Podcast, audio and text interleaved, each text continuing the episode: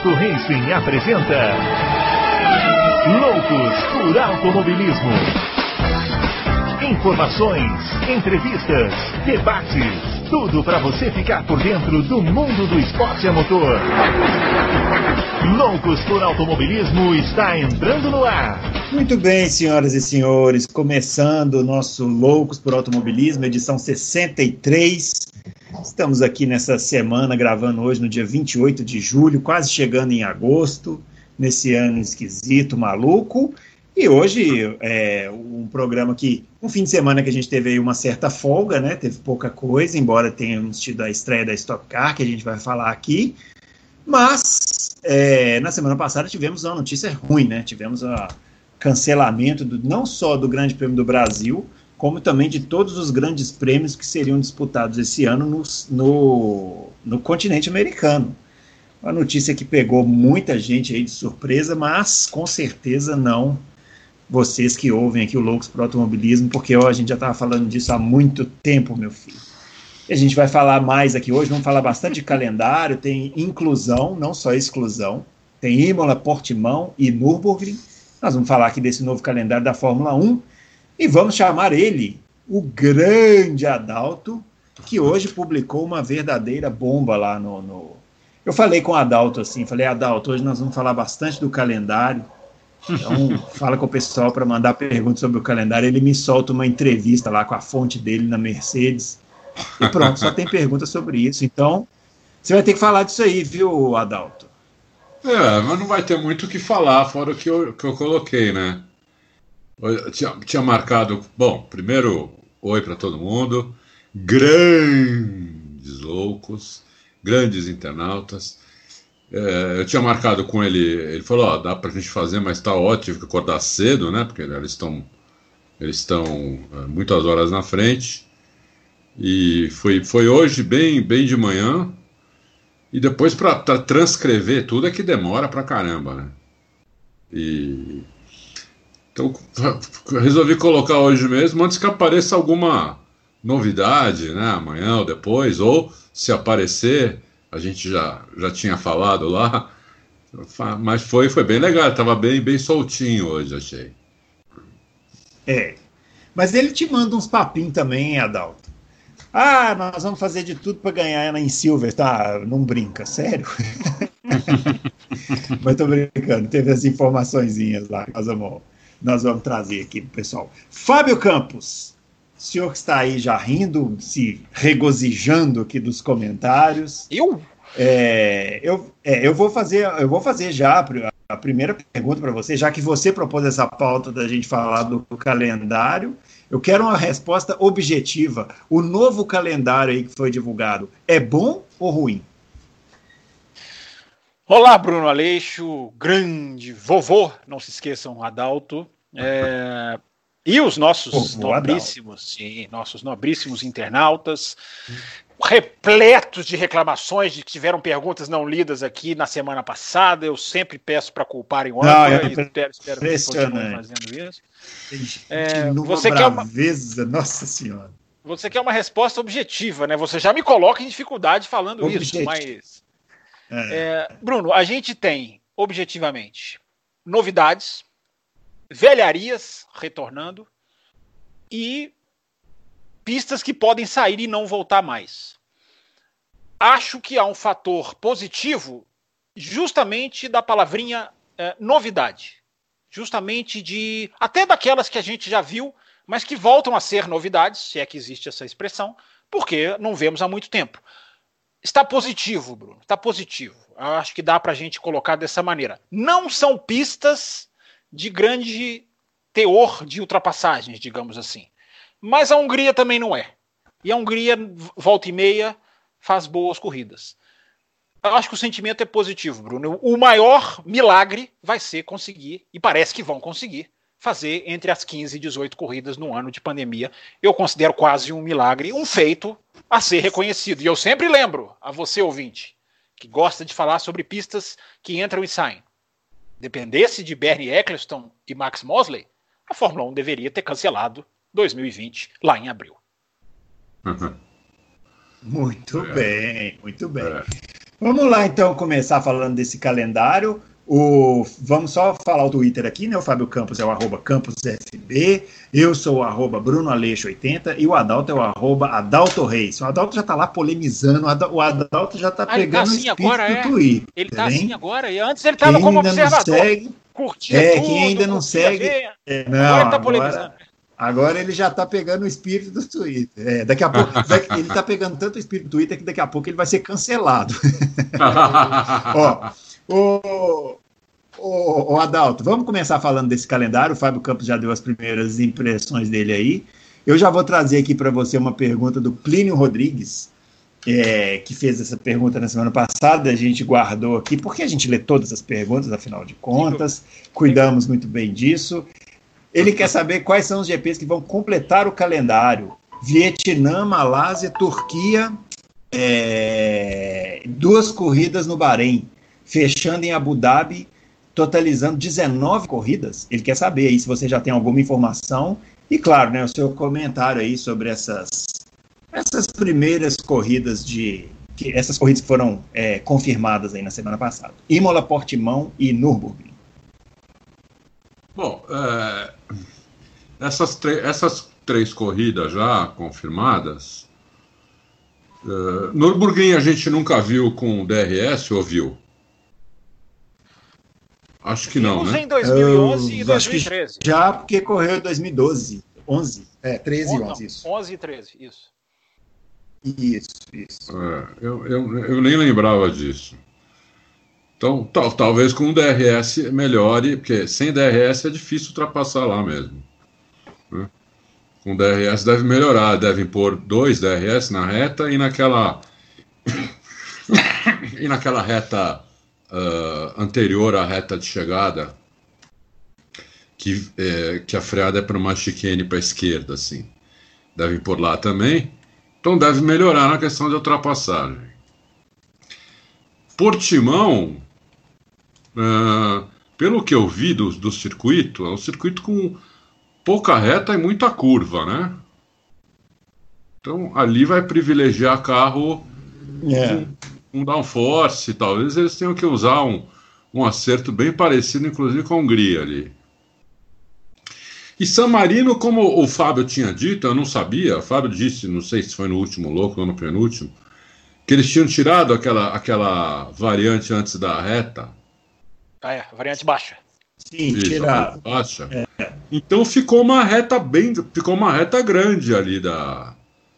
Sai daquela. É, chama rivasa, né? Aquela curva lá, né? É, e, e vai até. E aí ela já sai direto para Tamburello. É. Vai até Tamburello. Então ali é uma reta que, que dá para fazer ultrapassagem, sim. Pelo menos imagino que, que, que, que eles consigam fazer ultrapassagem lá. As outras corridas, uh, Vietnã, eles estão loucos para fazer, tanto o Vietnã quanto a Fórmula 1. Uh, eu acho que vai sair Vietnã. É, é, a primeira pista onde, onde teve uma, uma influência do, do, da Fórmula 1, do Ross Brown, daquele grupo técnico, que eles fizeram a pista junto com, com o Tilk lá eles falaram exatamente o que eles queriam. Quando o tio que foi, foi mostrando o projeto, eles foram mudando o projeto. Ficou uma pista como a Fórmula 1 acha que vai dar corrida boa. Então eles estão loucos para fazer lá. Estão querendo voltar para a Malásia, né? E hoje surgiu essa história da Turquia, que eu acho uma pista espetacular. Só que, nas, pelas últimas informações que eu tenho, essa pista está destruída, foi abandonada faz tempo nunca mais fizeram nada lá. A não ser que eu tenha informação totalmente errada, a pista está. O autódromo está tá completamente abandonado, apodrecendo. Tá, quer dizer, não sei é, se daria até tempo de eles reformarem tudo para fazer corrida lá. Eu gostaria que acontecesse, mas eu não, não ponho muita fé, não. Porque, pelo que eu saiba, a não ser que a minha informação esteja errada. É isso. E vai ter aquelas duas corridas em. Vai ter a corrida em, no Bahrein e em Abu Dhabi. Essas aí estão certas, essas estão esperando a data das outras, né? Porque essas daí falaram, não, a gente faz quando vocês quiserem, entendeu? Então eles estão esperando as datas da, da, das outras. Então pode realmente. Com, tem, temos 13, talvez mais 3, 16, talvez de 18 mesmo. Talvez de 18 corridas. E se tiver duas no Bahrein, 19. Tá bom demais. É, tá bom de. Nossa senhora, num ano desse. É, é, é para mim é quase é um, é um milagre isso daí. Né? É um milagre. É. Agora, o Fábio, o, o Fábio, você citou aí, é, agora você deu spoiler, agora é hora de você revelar pistas que podem não voltar, boas novidades. Agora é a sua vez de revelar aí os seus, os seus, as, os seus comentários sobre esse calendário aí da Fórmula 1. Bom, Bruno, aqui da pergunta do Plínio, agradecendo sempre o Plínio, participante aqui, participante no Twitter. É, eu acho que o Vietnã não entra porque está muito tarde para o Vietnã fazer duas corridas próximas. É, ele, porque ele teria, estaria no começo de 2021, mas eu eu não vou falar aquilo que eu sempre falo de 2021, né? hoje eu não vou falar. É, Malásia não quer a Fórmula 1. Não estou falando que não. Tá, as portas estão fechadas, mas não tem um interesse. É, a, a, paixão pela Fórmula 1 que tinha em outros anos, até porque a MotoGP, quando lá esteve, quando lá estava, a sustentava da maneira que ela assim gostaria, mas como a MotoGP não vai para lá, talvez aconteça como o Mugello, é, que também não vai a MotoGP. É, Turquia, a última informação que eu tive de alguns anos atrás é de que era pista de testes da Pirelli, não sei até que ponto isso, mas que ela não parou junto com a Fórmula 1, assim, ela não parou, ela não fechou em 2011, quando ela fez a última corrida de, de, de Fórmula 1. É, e as do Bahrein, como a Adalto falou, Bahrein e Abu Dhabi, então, só esperando o telefone tocar, vai ser no dia tal, ok. O portão está hum. aberto, a chave tá, pode, pegar a chave, vai lá. É... A pista que eu falei, Bruno, que pode não voltar, o país que pode não voltar, é... todas as pistas que saíram, cujo contrato acaba, podem não voltar. Não estou dizendo que deve acontecer, até porque o país que eu acho que está mais nessa situação, que é o Brasil, eu já falei aqui, tem um grande interesse comercial por trás dele. Mas o Brasil tem essa, essa prerrogativa de acabar o contrato agora. O que é um azar, né? Porque se você tivesse ainda um contrato. É, esse ano seria a última do contrato. É, e, e, pistas, eu gostaria só de deixar isso claro, gente. Pistas que estão sentando agora na mesa para trazer a Fórmula 1 estão abrindo um canal de diálogo. Estão abrindo um canal de diálogo. A Fórmula 1 está indo lá, vai ter a salinha do Ross Brown, vai ter a salinha do, do, do talvez do Jean Todt, Uh, e aí a, conversa começa. Olha, vamos fazer o ano que vem de novo? Vamos, vamos fazer assim, assado. Aí a perspectiva de público e o vírus, e a porta está aberta. O Brasil não tem essa porta aberta. Até porque, pelo que eu estou vendo, os promotores de Interlagos parecem certos comandantes do Brasil, né? Se recusam a aceitar a realidade. Se recusam a, é. a, a, a simplesmente declarar o que, é, o que é claro e nítido para qualquer um. A, a Fórmula 1 tem um tapa no Brasil que foi muito bom, né? Foi muito bem dado, né? Porque é nas eles Américas acham todos, que está né? é. nas Américas, é, mas, mas falando aqui da nossa realidade, né, que eles acham que está controlado. Tudo bem, que é isso, aqui está super tranquilo e tal. É, aí eles dão uns números malucos de leito, ocupação. Esse número de ocupação de leitos é um número que ninguém consegue entender. Cada um dia parece que some leito e volta leito, é uma confusão. E a Fórmula 1 virou e falou assim: meus amigos, vocês não estão controlados nada. Eu não vou pisar aí enquanto não estiver realmente controlado. Sim. E se você pensar que o presidente do México fala que para evitar coronavírus basta não trair a mulher é, e tomar banho. É, a, o, preside o, presidente dos Estados Unidos já falou é, que o vírus está tá morrendo, sendo que está no pior momento da pandemia nos Estados Unidos. É, o tapa de luva é em todas as Américas que não estão é, sabendo lidar com isso e acham que vão instalar o dedo amanhã e, e o vírus vai, vai embora. Não vai. Então não é só a Fórmula 1, é qualquer evento, qualquer show, qualquer artista. Não vai vir aqui. A Europa está se limpando, está se lavando, já está se preparando para a segunda onda, que vai ser muito mais leve se eles continuarem vivendo como eles estão vivendo, com máscara, com disciplina, com organização. É, e aí seriedade. eles vão ficar por lá. Eles, seriedade, eles vão ficar por lá. Quem, quem vai vir para cá nessas situações? Não vai, né? Mas, enfim, só para terminar a questão, eu, eu não estou dizendo que o Brasil não vai voltar. Eu repito o que eu falei numa resposta a um ouvinte na semana passada. O interesse de fabricantes de carros em estar aqui num dos maiores mercados automobilísticos do planeta é enorme. Agora, repito, o pessoal de Imola, o pessoal de Nürburgring, o pessoal de, de, de Portugal tá conversa, vai estar tá com os caras lá dentro da, da sua própria casa.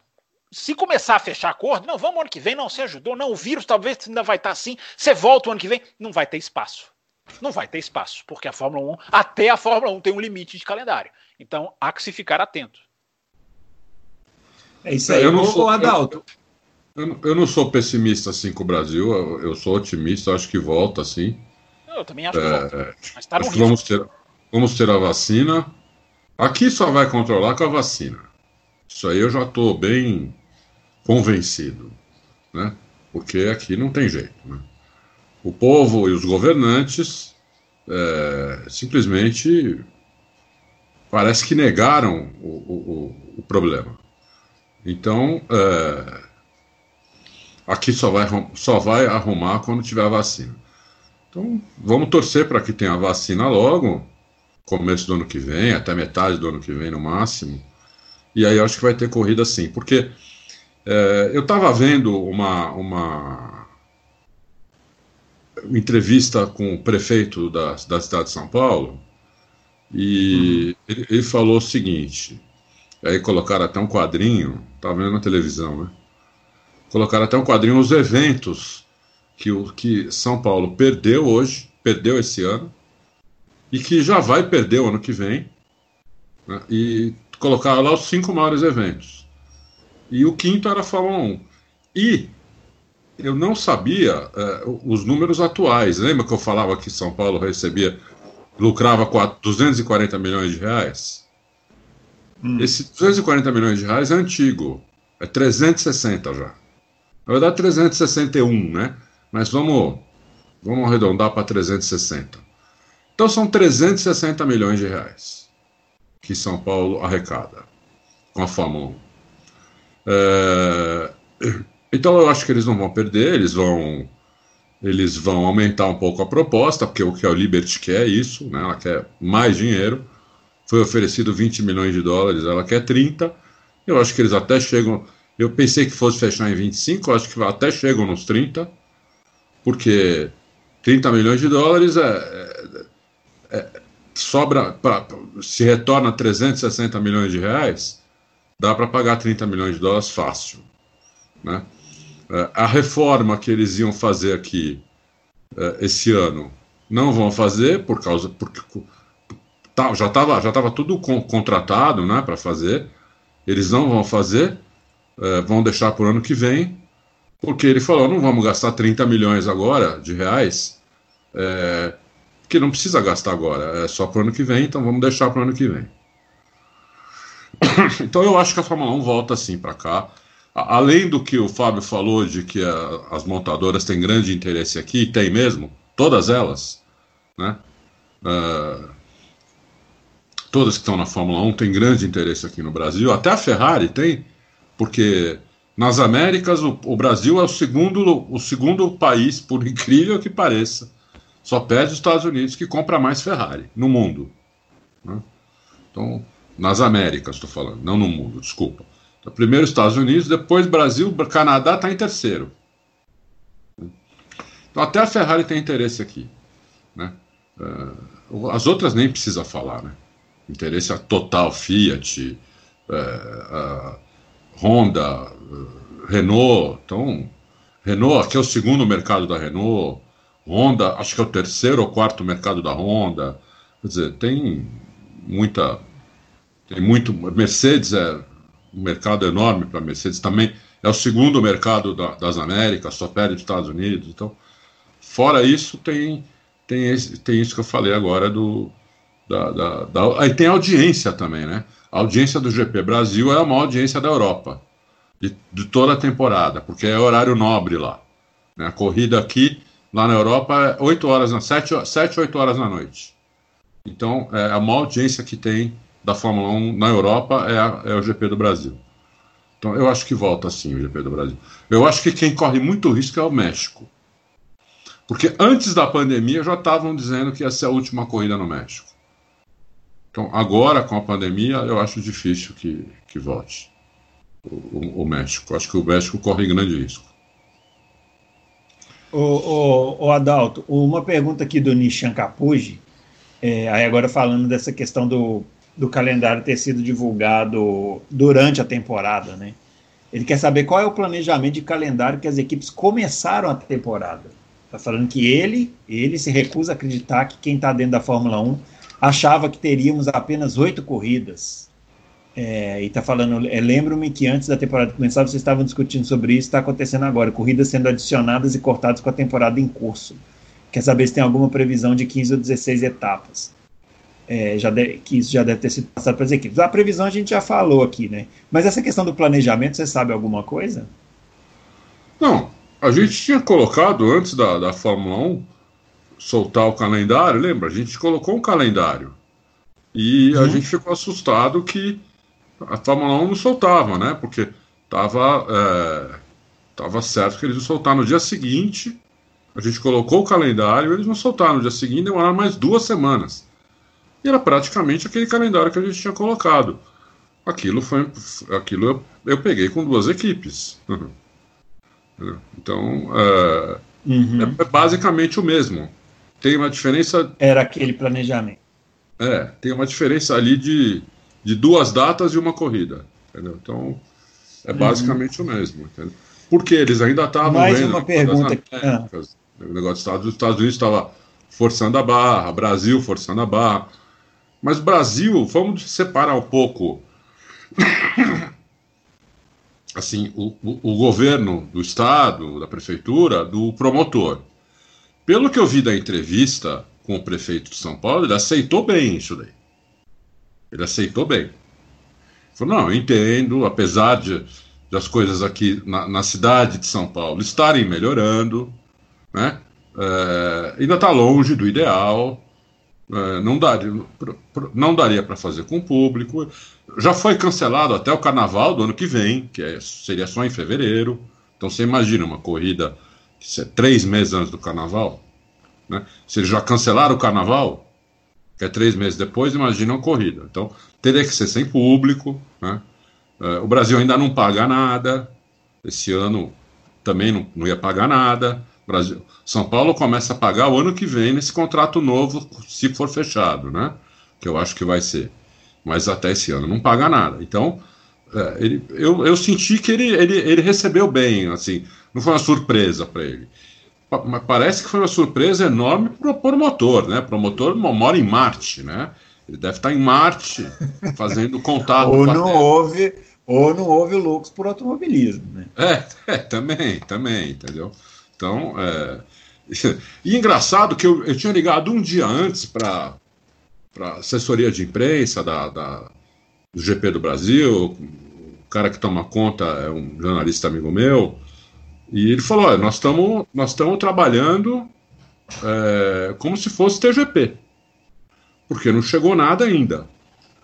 Né, para nós, para nós ainda a FIA, a FON não avisou, não avisou que não vai ter GP. Então nós estamos trabalhando como se fosse. Eu falei, é, mas você sabe que não vai ter, né? Ah, não sei, não sei o que, não sei, não sei. Acho que ele não quis se comprometer, entendeu? Mas pelo, conheço, pelo que eu conheço dele, eu acho que ele sabia, só, só que ele não quis se comprometer. E eu, eu, logo em seguida, que eu falei com ele, eu pus a notícia. Logo em seguida.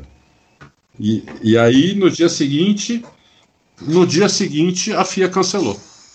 Então a gente pôs a notícia um dia antes. Uhum.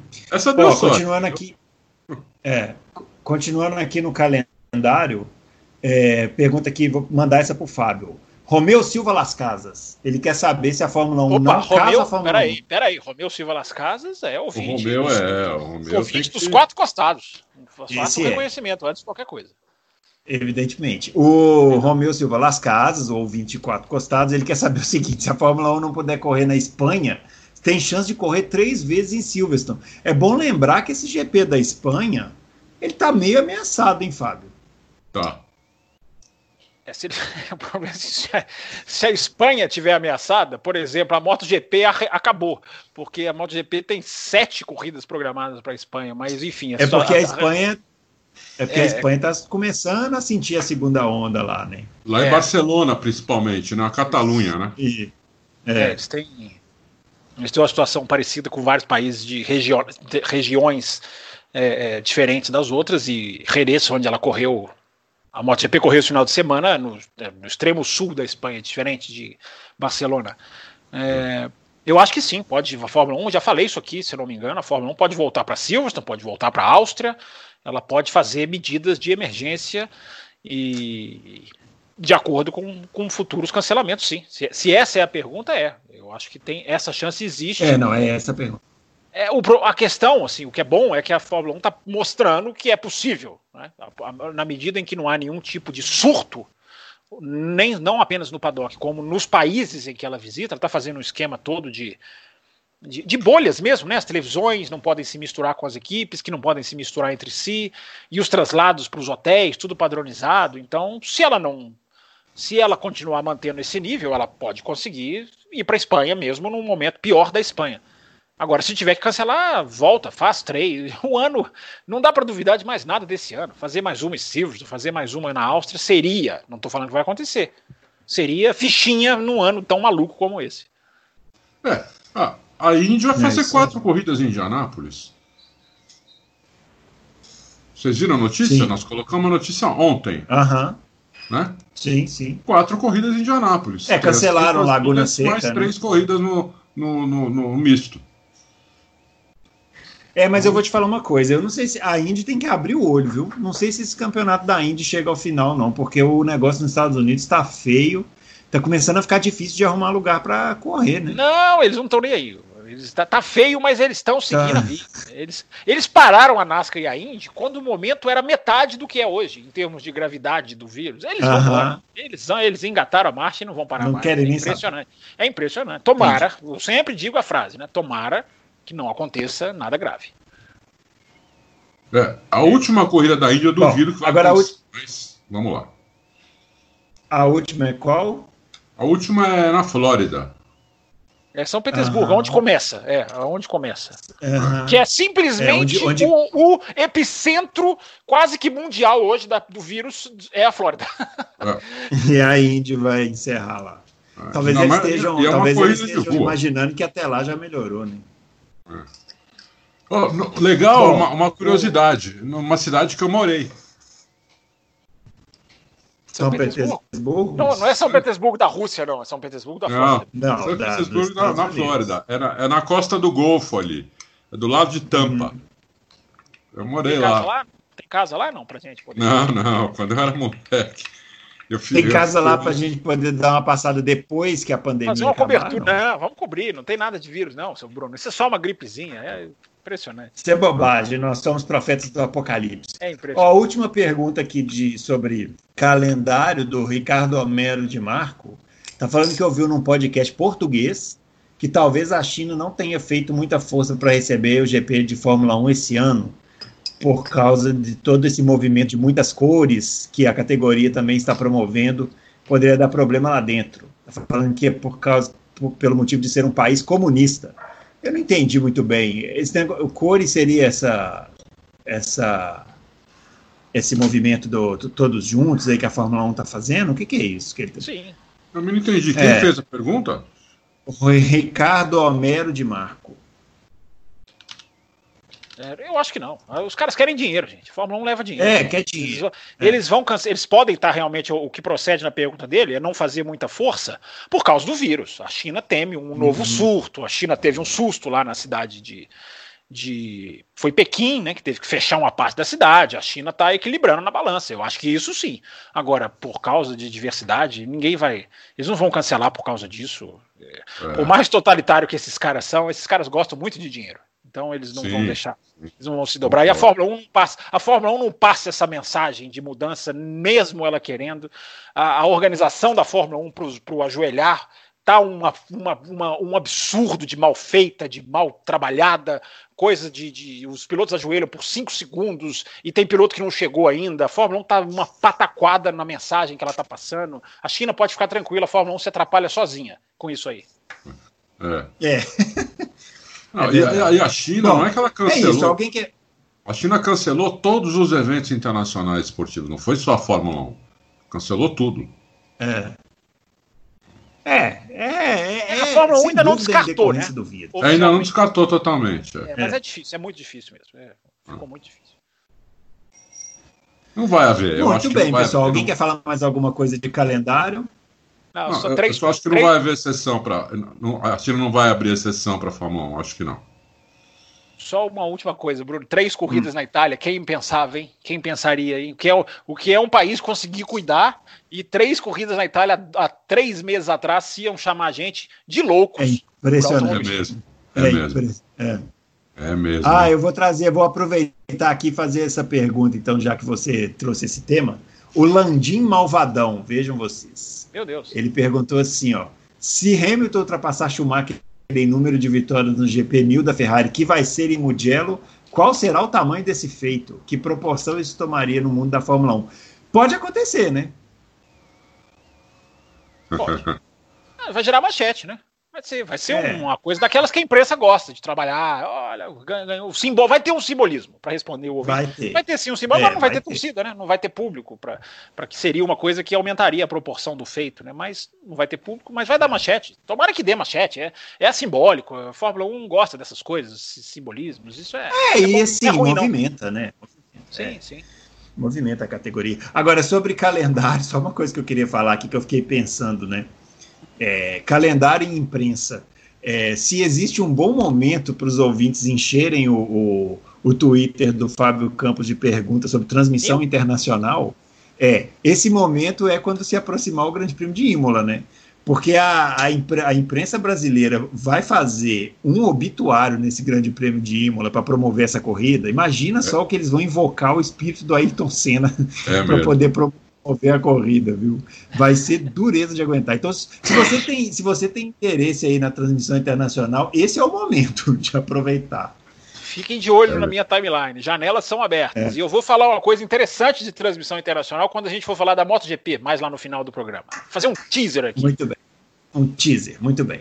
Vamos lá então. É, Mercedes aqui, um te, o tema Mercedes. O Adalto hoje conversou lá com a fonte dele. E eu vou trazer primeiramente a pergunta aqui do Siegfried, porque ele tá bravo, rapaz. Deixa eu trazer aqui. Ele tá bravo? Tá bravíssimo. Siegfried também dos quatro costados, você não trate mal. Inclusive ele tá aqui, é, ó. Bruno, ele... estou muito chateado. Eu acabei de achar aqui, ó. Tá Isso, ele tá falando que tá chateadíssimo comigo porque eu desfiz da Stock Car, que é a você melhor categoria do mundo. Mas eu não lembro de ter desfeito da Stock Car. Se eu tiver feito isso, Siegfried, você me desculpe, mas eu não, não, me lembro de ter desfeito da Stock Car, até porque eu gosto muito da Stock Car, vi as corridas, daqui a pouco a gente vai falar aqui, viu? Então, pode ficar tranquilo. Mas o que ele quer saber nesse tema agora, Mercedes, ou, ou Adalto, é o seguinte: agora que li a entrevista do Dude sobre o DAS, fica a dúvida: o sistema é retirado quando não usa ou simplesmente desligado? Ele acha não, que não. deve ser a segunda opção. Não, não é retirado, porque o carro foi projetado com ele, né? Uhum. Então, ele não é retirado, ele fica ali, ele só não, só não, só não é usado. E, até porque para retirar ia ter que des desmontar todo o carro, montar e o carro ia ficar mais leve na frente. Você ia perder a distribuição de peso, tudo. Então ele não é desmontado, não, ele fica Mas lá. Em, 2000, em 2021 vão ter que tirar. Assim. Ou vão, ou vão deixar ele lá desligado. é, eles podem pode até deixar desligado, ou tirar, não sei. Mas por enquanto eles não tiram, não. Eles porque eles, na verdade, eles não estão usando em corrida, mas eles estão usando uh, em treino livre, eles estão usando na volta de abertura da, da classificação. Né? Tem um rádio, é... tem um rádio da Mercedes mandando usar. Não vi imagem, mas tem um rádio da Mercedes na Hungria mandando usar. Na volta, ah, meu Deus, um pouquinho depois das voltas de, do, da, da troca para o pneu seco. Então, eles estão eles estão usando aos poucos, né? Como ele me falou, entendeu? Estão usando aos poucos. Eu não vi usar em corrida, né? não vi usar em volta de classificação. Tanto é que foi, foi o que eu perguntei para ele, né? E ele falou que estão usando aos poucos e cada vez vão usar mais, entendeu? Porque o que acontece é, foi assim, né? O, a conversa foi, foi, foi por áudio e depois a gente a gente depois eu, eu transcrevi, é um, demora pra caramba, tudo. Eu tem que ouvir toda hora. É, o sistema ele tem, ele tem uma trava, né? Quando o piloto entra na reta e puxa, o piloto não tem que ficar segurando, ele não tem que ficar uhum. fazendo força. O sistema trava ali. Para que ele puxa, ele trava. Com a roda paralela. Né? Quando o piloto na freada, quando ele vai empurrar, ele, distra ele destrava e empurra.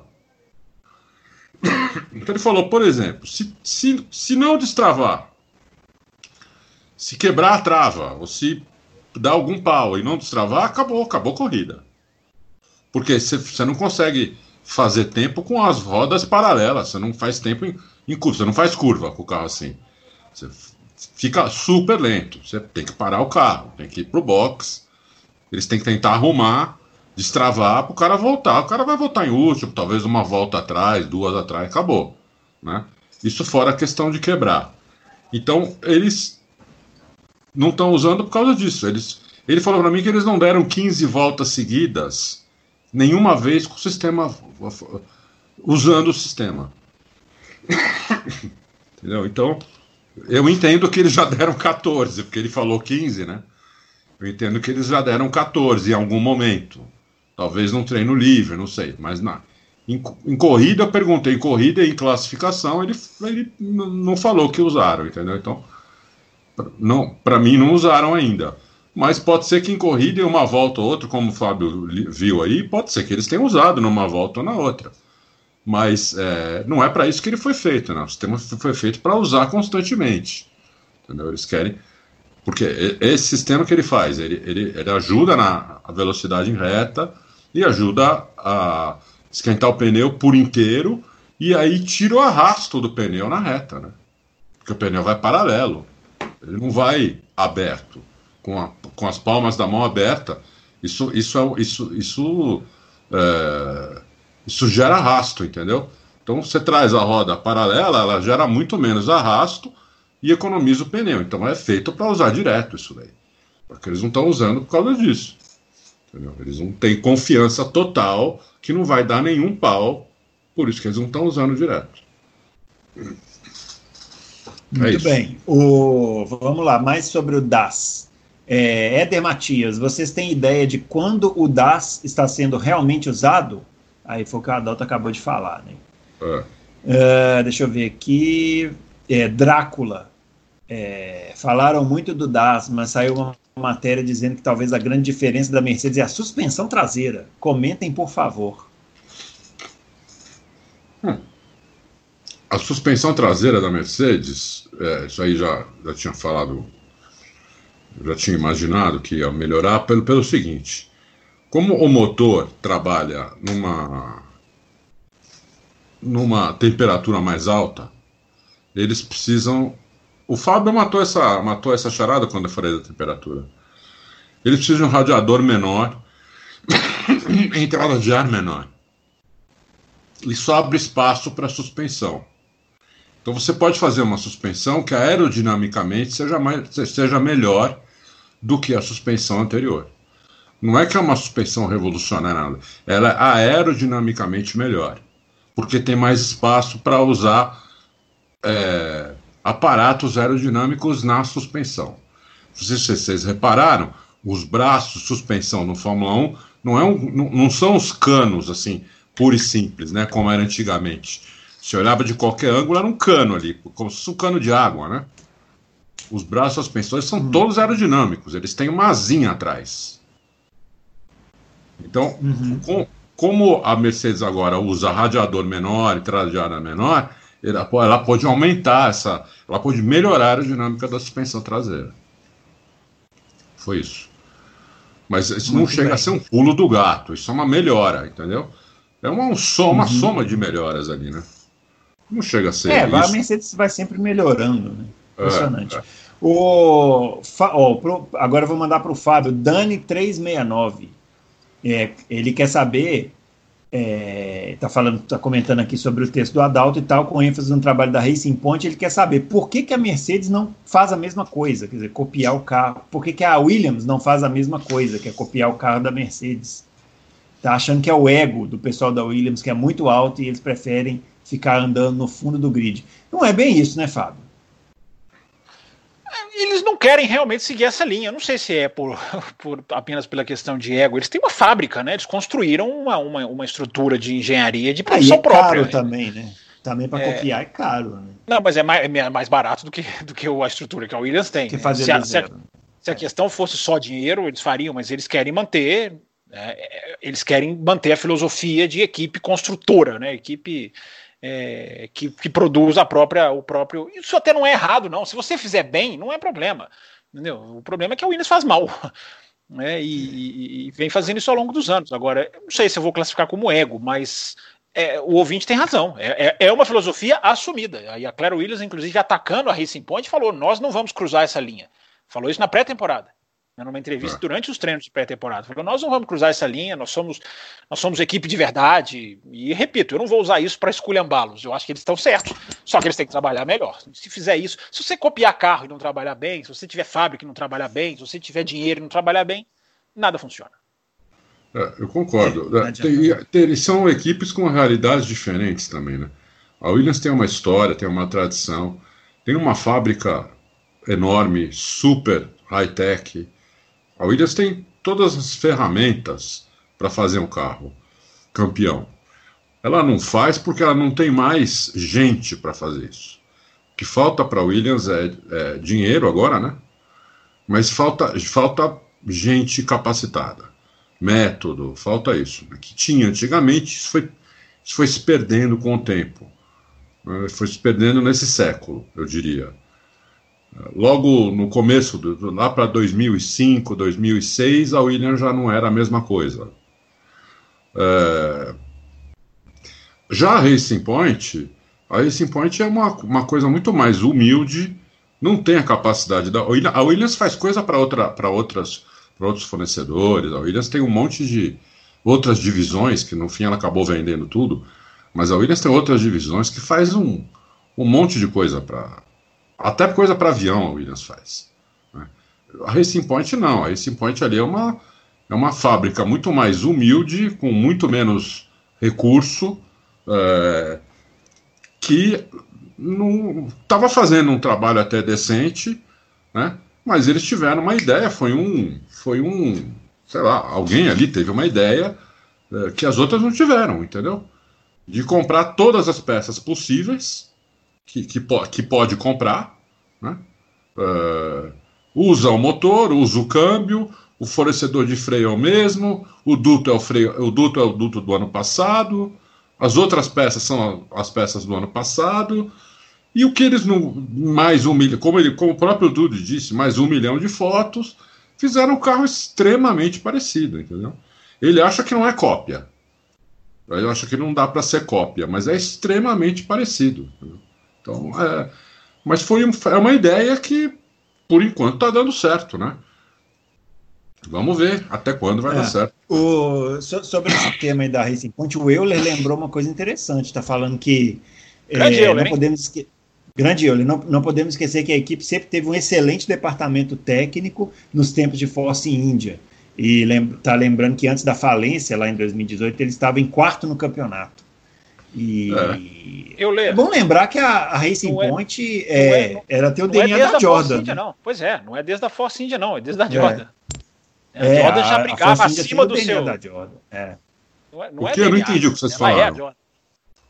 Ah, Jordan, né? É, exatamente. Bom, é, deixa eu ver aqui mais alguma coisa da Mercedes. O, agora sobre pilotos aqui, o Robson Santos, com um campeonato mais curto, o fogo de palha do Bottas acabou mais cedo. Ah, e aí, Adalto, você acha que o, o, Bottas é fogo de palha? Não, olha, eu acho que não. O, o Bottas é. continua sendo, e vai, pelo jeito vai ser eternamente subvalorizado aí por, por todo mundo.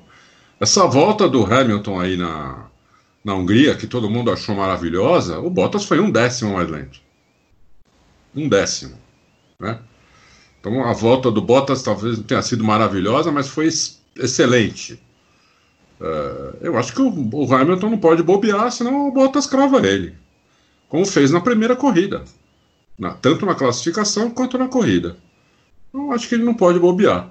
Não, não, não... Agora, o Hamilton é melhor que o Bottas. Então a tendência do Hamilton é ganhar, é, é ganhar do Bottas. Mas ele tem que andar, ele tem que concentrar, focar, andar tudo que pode porque senão o outro tá ali cutucando ele, entendeu? Eu acho que é isso. O Felipe Pereira, agora vamos ver se, vamos, vamos ver se o Fábio concorda. É, está falando. Ele falou isso, é? falado... é? Ele falou não, isso não, ou você está falando isso? Eu quero saber quem está falando isso. Isso, ah, isso sou é eu que estou falando. Você que sempre o... querendo causar discórdia aqui. Vamos lá.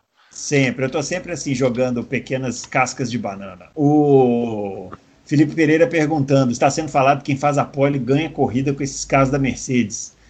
Eu acho que com esses carros da Mercedes ganha corrida até largando em último, mas vamos lá. Vocês acreditam que o Bottas, se largar na pole, consegue segurar o Hamilton em Silverstone? É, falo isso porque quando o Hamilton larga na frente, realmente ele some na frente, mas quando é o contrário, vimos o sufoco que é para o Bottas. É, não sei, depende até que hora a Mercedes deixa eles brigarem, né? Eles têm no ano passado em Silverstone uma troca de posições belíssima na quarta volta, na, na terceira ou quarta volta, briga lado a lado. Agora, em final de corrida, a gente não vê desde Áustria 2016, né? Um piloto desafiar o outro. É, é, depende muito dessa questão da. Até que ponto? Quantas vezes a gente já viu? Posso fazer uma estratégia diferente? Não, não pode. Fique aí. Aí depende como a Mercedes vai lidar. A Mercedes pode jogar com esses dois do jeito que ela quiser. Não deveria, claro que não. Não concordo com isso, mas ela está numa posição em que um vai brigar é contra o outro. É, é, é um contra o outro e, e, e, o Hamilton em Silverstone está muito forte, né? Então eu não, sei se o é. Bottas Bottas pode. O Bottas é um piloto em qualify, que ele não é em corrida. É, em qualify é um piloto realmente bem, bem, bem. Tá, tá, o ano passado foi. É, teve o mesmo número de poles do Hamilton, se eu não estou enganado. É, esse ano fica atrás muito por pouco, mas ele não é em corridas a mesma coisa que ele é, no, no, porque corrida é outro jogo, né? É outro animal, como diria. Então, é, é, é, o Hamilton e Silverstone é muito forte. Mas eu não acho, eu não acho que quem faz a pole ganha a corrida necessariamente, não. Pode estar acontecendo, mas eu não, tô, eu não coloco isso como uma, como uma chave decisiva, não. Muito bem. Ó, agora vamos, vamos trocar de assunto aqui. O Fernando Jimenez, ele pediu para lembrar aqui o Adalto, é, que ele tinha uma pergunta para responder aqui é, sobre a Spec Honda, viu, Adalto? Tá falando uhum. assim, ó, a nova Spec Honda tem uma turbina maior com prós e contras. Ela é melhor isso. em alta, enche mais o motor, mas demora um pouco de tempo para fazer isso do que a turbina. Ah, isso aqui foi a sua resposta. Ele está fal é. tá falando o seguinte: eu gostaria de saber se puderem me responder se a McLaren Renault foi bem na alça devido ao motor se dar bem em altitudes elevadas e o desempenho de ambos foi circunstancial. É bom, bem lembrado, e aí você explicou usando esse contra-exemplo da Honda aí. É bem explicado, o, o, o, bem, bem, bem, lembrado, Fernando. O motor turbo, ele, você tem três tipos de motor turbo. Você tem o monoturbo, você tem o biturbo e tem o twin turbo. A Fórmula 1 usa o monoturbo, é um turbo só para os seis cilindros, então eles, você, as saídas de escape vão por, um, por uma turbina só. Né? As seis saídas de escape, três de cada lado, elas se encontram numa turbina só. Então, é, você tem que jogar aí com o tamanho da turbina. Né? Uma turbina menor, ela, ela, gira mais, ela gira mais rápido, ela enche mais rápido, gira mais rápido, mas ela tem um limite físico. Né? Então, ela também ela dá menos velocidade final. O carro fica melhor de pique, fica pior de velocidade final. Uma turbina muito grande, ao contrário, o carro fica. Ela demora um pouco mais para entrar, é, mesmo com todos os sistemas de anti-lag que a Fórmula 1 tem, mas ela demora mais para encher. Né? É, o carro fica com mais alta, mas fica com menos, menos torque. Se fosse biturbo, como é como até uns anos atrás era a maioria dos carros, você põe duas turbinas. Aí você põe uma turbina menor na frente de uma turbina maior. Então, primeiro ele enche a menor, então, dá, aquele, dá aquele pique no carro. Essa turbina manda o gás para a turbina maior, que aí o carro fica bom de, de, ba de, de, de, de baixa, de média e de alta. O, o, problema, o problema nisso aí é a engenharia disso para fazer isso funcionar perfeitamente. Né? Na Fórmula 1 não teria esse problema, mas os carros seriam muito monstruosos. Né? É, e, não, e não é o que eles querem, porque o que eles querem na Fórmula 1, o objetivo da Fórmula 1 é aumentar a potência na parte elétrica, na parte híbrida, não na parte a combustão. a turbina depende da parte a combustão, né, da parte do motor a combustão. E você tem o twin turbo, que são duas turbinas exatamente iguais. Você põe uma de cada lado, né, no, no motor em V, e são duas turbinas do mesmo tamanho, giram a mesma coisa, que é o que estão. A maioria dos carros hoje está saindo assim, com um, um, um, motor twin turbo. Twin é, é, é, gêmeo, né? Então são duas uhum. turbinas gêmeas, elas são exatamente iguais. Como na Fórmula 1 é, é, é um turbo só, a, a, a, o que, que a Honda fez do, do ano passado para esse? Ela aumentou um pouco o tamanho da turbina. Porque a turbina estava um pouco pequena, eles acharam, a Honda achou que a turbina estava um pouco pequena, eles estavam perdendo velocidade em alta para a Mercedes. Eles saíam rápido de curva, tudo, mas estavam perdendo velocidade lá em cima. Né? Acima dos 200, 280, por aí, eles começavam a perder velocidade para a Mercedes. Então, eles aumentaram um pouco a turbina é, para o carro não perder a velocidade é, em alta. Tanto é que na Hungria, é, tudo bem, o, o, o, a Red Bull tinha que frear um pouco antes da Mercedes, um, um pouco mais forte, porque ela não estava conseguindo contornar na mesma velocidade. Mas ali, na hora da freada, a, a Red Bull não perdia nada para a Mercedes. Ela não perdia nada nem na linha de chegada e nem na hora da freada. Então, é, eu acho que até que eles acertaram essa turbina.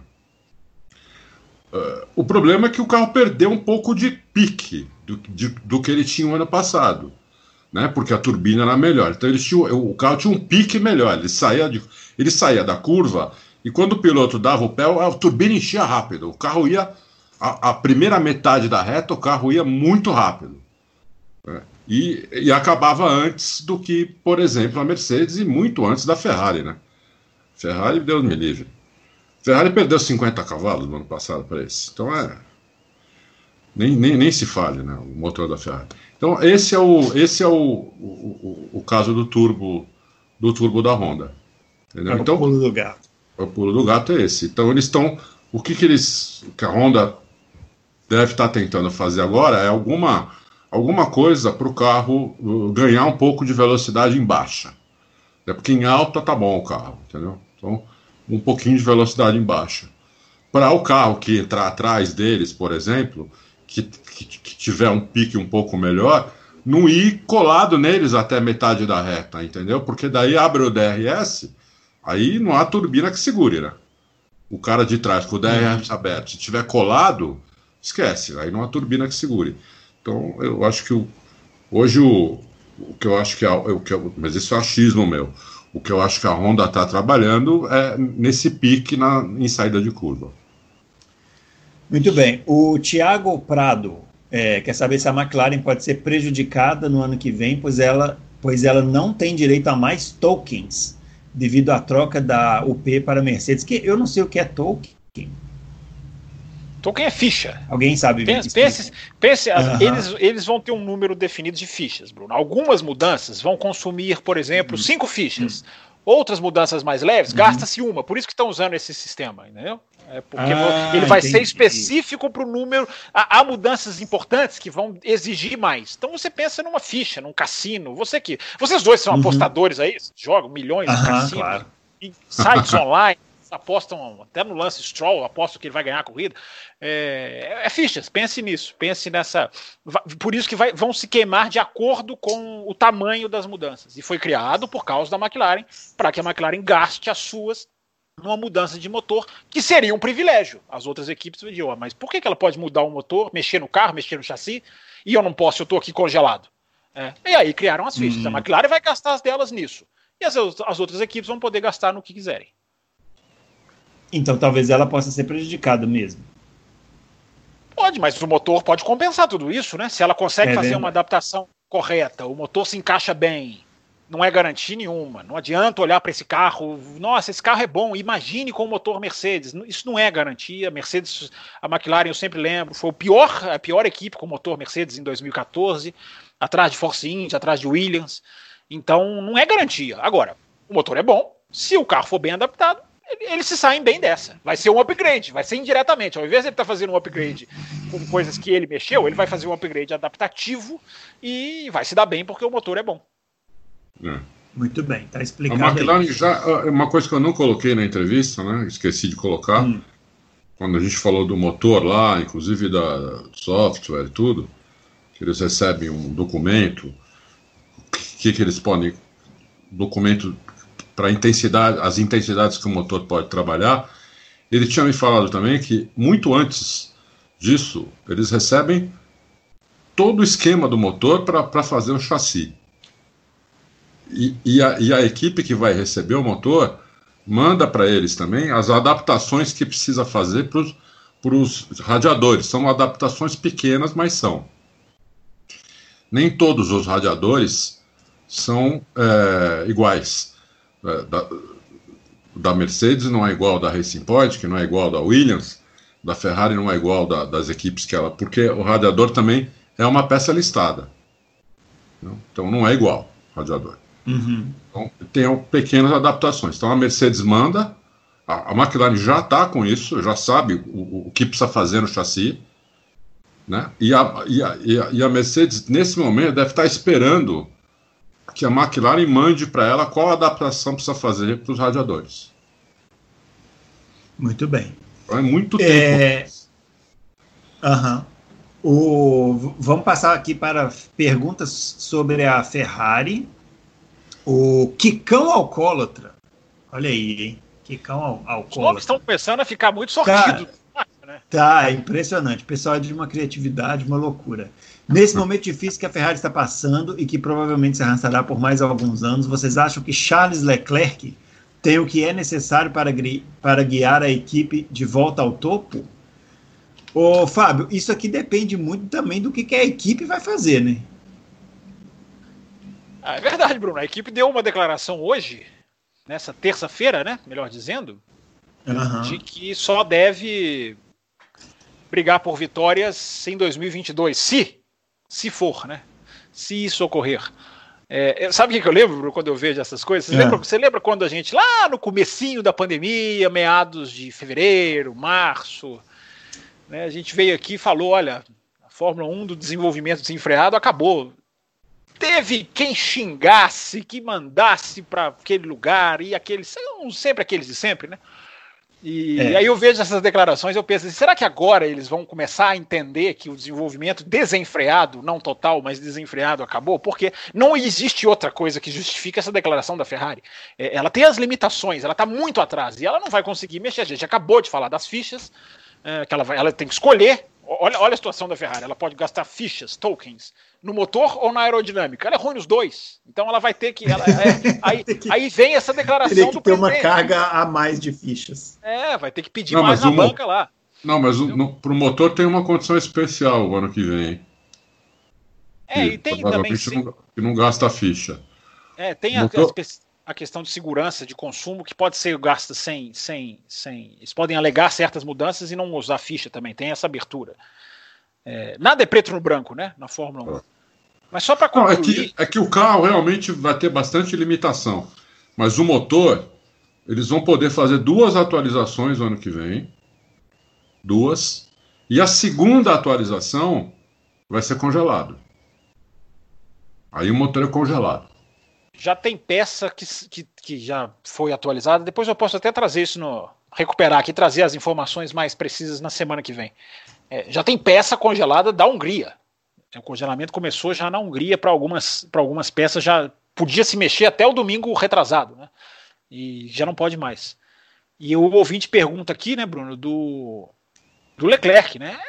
O Leclerc é que fica numa situação ruim, não é que ele, não é que ele tem o que é necessário para guiar a equipe de volta ao topo piloto não guia a equipe de volta ao topo.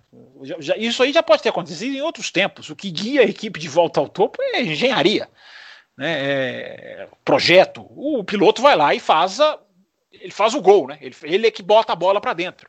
Mas se a equipe está lá atrás, não é o piloto que vai guiar a equipe de volta. O Leclerc é muito bom. E ele não tendo um carro, para mim quem fica em desvantagem é ele. Não é a Ferrari que precisaria dele, é ele que precisaria da Ferrari para ter as condições necessárias para mostrar o que mostrou o ano passado E isso aí, essa resposta a gente só vai ter assistindo as corridas mesmo. Não dá para saber o que vai acontecer. É, e eu, eu continuo achando que o Carlos Sainz fez um péssimo negócio, mas vamos lá. O doutor Caveira, já estão falando do Schwartzman na Alfa. Será? Será, Adalto? Não sei. O pessoal tá, tá super animado com esse cara, né, meu? Eu estou. Eu já citei ele. Eu, não sei, eu citei ele aqui no Loucos, Bruno. Não sei se eu citei ele aqui no Loucos. Citou. A semana passada a gente falou. Já citamos ele aqui, né? É, e a gente é. sempre lembra, né? A Ferrari tem uma, a Ferrari tem uma cadeira na, na, na Alfa Romeo que é dela. Ela escolhe e põe ela quem ela quiser. E por isso que eu acho que o Giovinazzi já está desempregado. Embora não oficialmente, eu acho que ele não vai ter como resistir, porque vem uma leva de bons pilotos da Ferrari aí na Fórmula 2. Se eles continuarem indo bem como eles estão, e esse Schwartzman é, chega, tá chegando a ser assustador, porque o que ele está fazendo é incrível, é, ele vai subir, ele vai subir. Aí teve, teve gente que me perguntou assim, mas não é o Mick Schumacher que vai subir? Eu respondi da seguinte maneira: se a Ferrari for comprada pelo Lawrence Stroll, sobe o Mick Schumacher, porque ali conta nome, conta sangue, conta bonitinho, conta o cabelo, é. conta o olho bonito. Aí o, é. talvez o Mick Schumacher, mas se, olhando para a performance, o Schwartzman hoje, o campeonato está começando, né? Tem muita Fórmula 2. Fórmula 2 está nessa turma toda aí. Silverstone, Espanha, é, Mugello, é. Fórmula 2 está indo junto. É, é. Então tem. E a Fórmula 2 são duas corridas por final de semana. Ou seja, foram quatro na Áustria. É, então tem muita água para rolar, mas que o começo do menino do russo é uma coisa avassaladora, é impressionante. Está na melhor equipe, eu sempre lembro. A Prema é uma Mercedes nas categorias de base, não em, em, em diferença para os outros carros, mas em domínio, em, em condição de estrutura perante as outras. Tudo isso se considera mas o que ele está fazendo é incrível. O ritmo de corrida, ele vai para uma estratégia diferente, dá certo dos outros, que ele como foi na Hungria. Ele dá ultrapassagem no X, ele dá ultrapassagem na chuva, na, na Áustria. É, o menino vem muito bem e ganhou a Fórmula 3 é. no ano passado. Nunca se esqueça. O Mick Schumacher, eu tenho a impressão de que as pessoas querem muito que ele seja assim, muito bom para que ele possa chegar à Fórmula 1, para que possa ter toda aquela história, né, de, de Schumacher e voltar é. e tal, mas eu acho que ele não está correspondendo ainda, né? Essa é, expectativa e, e, das pessoas. Existe uma coisa hoje, né, Bruno? Chamada superlicença. Não, se o Schumacher não se ajudar, é, ele é. não, não, vão conseguir puxar ele. É, é, mas não, não vamos nos esquecer. Eu nunca pensei que eu fosse falar isso, mas eu vou falar. Não vamos nos esquecer que o pai dele, nas categorias de base, não fez nada demais, né? Nada demais. Sim, mas não, mas não tinha mas ponto. O, o, mas não a... tinha ponto para superlicença, né, naquela época. É, assim, era diferente. Sim, né? mas ele não era um avião, ele não era um Schwartzman. Ah, mas aí também pai e filho não dá muito para comparar, porque aí você vai pegar também o Max não, Verstappen e você vai descobrir. O, o, o, Ricardo é um grande exemplo. O Ricardo era normal é. nas categorias de base. Chegou na Fórmula 1, foi virou outro, né? Muito melhor. É. Mas é verdade isso que o Adalto falou. O Schumacher, ele. Não, e o Schumacher Aliás, não é ruim, Schumacher... gente? Eu, tô dizendo, o Mick Schumacher não acho que ele não seja um piloto ruim. É, ele está evoluindo e ele está dentro do espaço de evolução, ao contrário do Stroll, para mim, que uhum. já tem uma paciência muito grande para a evolução dele. O Schumacher está numa categoria de base. Então, nestas categorias, sim, a evolução é um, é um, é um quadradinho a ser clicado. Ele está evoluindo. Só que chegou um menino do lado dele, que ele, com um ano de experiência e o menino novato, o menino está indo muito melhor. É. É isso aí. Bom, vamos lá. O Davidson eu Alba. Eu tô é... tão é, sucinto hoje que eu tô te deixando em maus lençóis. Você tá, você estava procurando a pergunta e eu terminei antes de você terminar de procurar. Não, ela está aqui. Eu, é. eu coloquei na ordem, porque, como ah, todos sabemos, eu sempre claro. leio todas as perguntas, né? Então, hoje estão na ordem aqui para que o programa fique muito bem assim, organizado, né? O Davidson Alba, ele quer saber, o Adalto, do Ferrari Gate se você não tem mais nenhuma fonte que pode falar sobre essa questão. Acho que ele está falando da questão do. Essa questão motor. do motor, né, da Ferrari, que acabou ficando por isso mesmo. Não, não tenho, não tenho. É, infelizmente. infelizmente eu não tenho. Não. É, o Bambino, que ele se refere aí, é um cara que eu conheci o ano passado lá na, lá na pista, lá, na, lá no box, né? Que eu consegui bater um papo com ele, pegar o telefone dele e tudo. Uh, mas ele, assim, no começo ele não respondia, depois ele virou monossilábico, e agora ele não responde e nem fica azulzinho os pauzinhos lá. Então, para conseguir é. fazer um italiano peraí, peraí, ficar fica monossilábico. O nem fica o quê? Eu não entendi essa última aí. Quando você manda não, o WhatsApp. É. Quando Primeiro vai um pauzinho, quer dizer que o negócio está é. indo. Depois fica dois pauzinhos. Fica dois pauzinhos. É... Mas tem jeito de tirar isso, viu, Adalto? Ele Eles pode ter tirado. É, tem jeito de tirar, né? Fica dois pauzinhos é. cinza, quer dizer que o negócio foi enviado. E aí fica azul quando a pessoa uh, leu, viu, né? É. O, o do Bambino não fica nem azul mais. Então eu não sei se ele não lê mais, se ele mudou de telefone. Então, é, é, você tá conseguiu. De... A situação na Ferrari está tão brava que conseguiram deixar um italiano monossilábico. É. então eu não tenho informação. E a minha esperança era que eu ia de novo esse ano em Interlagos, ia tentar encontrá-lo lá, ia, né, ia ver se conseguia é, falar com ele de novo. Né? Não, porque isso, isso é, é, é muito difícil, isso, entendeu? É, assim, é, uma esperança assim bem pequena que, que a gente tem, porque não é fácil. É. O negócio com o Dude tem quase 20 anos e eu comecei a, a publicar a coisa dele assim, a gente inventou esse negócio de Dude e tudo faz dois, três anos. Né? E, e se não fosse ele, o, o, o, que está hoje na Red Bull, que na época estava na Mercedes, que é o Mate, nunca ia também. Uh, conversar comigo por, por, WhatsApp, dar telefone, nada. Foi graças ao Dude que arrumei esse mate que acabou indo para Red Bull. Então foi assim, mas é muito difícil conseguir isso, entendeu? Esse, esse Bambino não, nunca tinha me visto mais gordo na vida. Eu fui entrando lá e comecei a conversar e acabou rolando conversa. Eu, ele e mais um. Né? Tomei café lá, nós um café. Um deles, um deles, não vou dizer quem, se é o Bambino, se é outro, também fumava, então fomos fumar uma hora, então ficamos assim uma meia horinha batendo papo, não sei o que, demos risada. No fim, consegui o telefone do cara, saí todo feliz que o cara me deu o telefone. Agora, chegar no ponto do cara me falar as coisas, tudo, isso é muito, mas muito difícil. Vocês sabem disso, não preciso nem explicar, né? É claro. Tem uma meia dúzia de seis ali que na hora que vê o Adalto no paddock, ele até atravessa a rua pro outro lado, só para não ter que dar, falar o oi. O Sync Header. Não sei se vai dar tempo de incluir minha pergunta. Claro que vai. Eu, como Sync todos sabemos, é, aqui é, a gente do, é outro ouvinte dos quatro costados. Ora, como não? Sempre, sempre. Está sempre mandando. É, vocês acham que a Ferrari pode ficar magoada por ter sido chantageada pela FIA no caso do motor legal, e finalmente sair da Fórmula 1, ou continuar na Fórmula 1 e ir para a Fórmula Indy ou FE. Na verdade, a Ferrari foi bem beneficiada, né? Porque ficou bem barato essa história do motor aí. Vai lá, Fábio, você que está mais calado. Não, eu não, eu não. Eu acho que eu vou responder da mesma maneira que eu falei pro rapaz sobre a China. Ninguém, ninguém tá ali porque. Ninguém sai ou entra porque tá magoado, porque o sentimento foi ferido, porque está triste, porque o amor acabou. Os caras estão ali para ganhar dinheiro, não vão sair da Fórmula 1 porque eles precisam da Fórmula 1 para viver.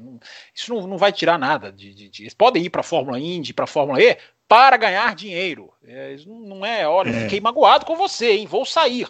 É, Fórmula 1 não é grupo de WhatsApp, gente. É, é, o que está envolvido lá é, é, um pouco maior do que isso. é isso aí. Ó, agora vamos falar aqui da, da Racing Point, o doutor Jalim. É, ele quer saber Cheio o seguinte: doutor, hein? Doutor Caveira, doutor Jalim. Cheio de doutor. É. Aliás, eu doutor vi Jalim doutor também Caveira. de quatro costados. Dos quatro costados. É dos quatro. É. Essa expressão é portuguesa, rapaz. Não é, não é, é, portuguesa de Portugal, não é portuguesa do Brasil. É, o doutor Caveira, só registrando. Ele está me esperando lá no consultório dele. Viu? Eu vou. É. Eu, eu vou, mas porque eu te e conheço. O doutor. Mas eu, eu, mantenho o que eu falei semana passada. o cara doutor... vai no consultório. Deixa eu terminar de falar. O cara vai no consultório, o cara fala, o doutor é. Caveira vai te atender, ele levanta e vai embora. Ele fala, não, não chegou minha hora ainda. Que doutor Caveira? Pode ir, Bruno. Agora, o doutor Jalim, ele, não, o doutor Jalim, ele quer saber de você, se, ele falou que te viu no Ressaca, quer saber se a sua internet é discada. Mas tá todo mundo falando Achei maldoso. Isso. ficou ruim a conexão, é, não, não, na hora tava pegando bem. O Adalto falou isso também aqui antes do programa. O, o, o doutor Jalim tava com problema de conexão nesse dia, mas muito obrigado pela sua audiência lá no canal do Red Sack F1. Fizemos um debate ótimo lá semana passada. Obrigado, doutor Jalim. Você tá me cutucando, mas eu te agradeço, tá vendo? Eu sou uma alma muito boa. Muito bem. O, ele quer saber se na próxima corrida de Silverstone, onde tem muitas curvas rápidas, teoricamente terá vantagem a Red Bull ou a. Ele está chamando aqui de Pink Rosa, mas na verdade é a Mercedes Rosa, que no caso é a Racing Point. E aí, Adalto? Curvas rápidas, quem leva? Red Bull ou Racing Point? Olha, é, uma, é um pega bom. Eu acho que com, com o Verstappen guiando a, guiando a Red Bull, talvez a Red Bull chegue. Provavelmente a Red Bull chegue na frente. Mas é, o, o álbum, acho que não. Acho que o álbum talvez fique atrás da, da, da, da Racing Point, entendeu? A não ser que a Red Bull consiga encontrar o problema que eles estão tendo lá. Né? Se eles arrumarem aquele problema, realmente eles vão para cima da Mercedes. Mas é, se não, se continuar mais ou menos como, como foi as, as três primeiras corridas, é, vai dar uma briga boa. Vai dar uma briga bem boa. Mas aí eu aposto no Verstappen. Uhum. Muito bem. O Marcelo BP. Primeiro tá me xingando que eu não li as perguntas ah. dele na semana, na, nas últimas semanas sobre. Tá certo ele. É, é isso aí, mas Russell, você também, você também dos quatro costados, tá certo. Evidentemente que é, eu li, mas ele provavelmente não ouviu, estava com algum ah, problema lá no áudio dele. Que absurdo, né, claro. caluniar o ouvinte. Vou É por isso que ele te chama desse nome que ele te chama aqui. Eu não vou ler no ar aqui. É, é, é, pois é. O, o, ele quer saber, viu, Fábio, aproveitando que você já está aí falando, ele quer saber o seguinte: se você estivesse em lugar do Pérez, sabendo que a sua vaga na, na Racing Point será do Vettel em 2021, ó, ele já está dando aqui como cravado. Qual seria a sua escolha entre as outras equipes e por quê? Haas, Alfa Romeo ou Fórmula Indy? E se tem alguma possibilidade dele parar na, na, na Red Bull no lugar do Albon? Não, Podia, não né? Era uma boa. Não, não, sim, falando pelo esporte, seria ótimo. Eu, se é. eu fosse Red Bull, contrataria, claro, mas eu, a, é. não, não, a Red Bull não quer, Red Bull não quer Vettel, Red Bull não quer ninguém, Red Bull quer o Verstappen, só. É, e um carro que marque pontos, eu acho, não sei, acho que eles estão satisfeitos com o álbum. O álbum é um ioiô, né? Vai, às vezes vai bem, às vezes vai mal, às vezes vai embaixo, às vezes vai em cima. Agora, a resposta do BP, se eu tivesse no lugar do Pérez, a primeira, antes de Haas Alfa Romeo e Indy, que cá entre nós são muito, as três são muito poucas para o tamanho do que esse cara tá guiando.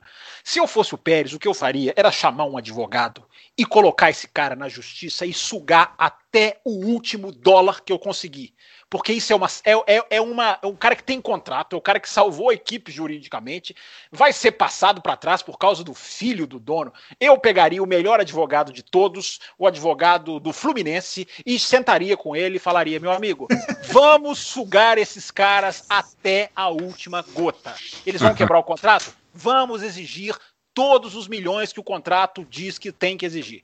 É, porque é, é, é brigar pelo direito dele. Ele não tem que aceitar. Eu acho até que ele está fazendo isso. Ele está indo contra o que eu estou falando. Ele não tem que aceitar de cabeça baixa essa submissão que vai contra o esporte, que vai desse paternalismo que não é Fórmula 1. Fórmula 1 são os melhores pilotos do mundo.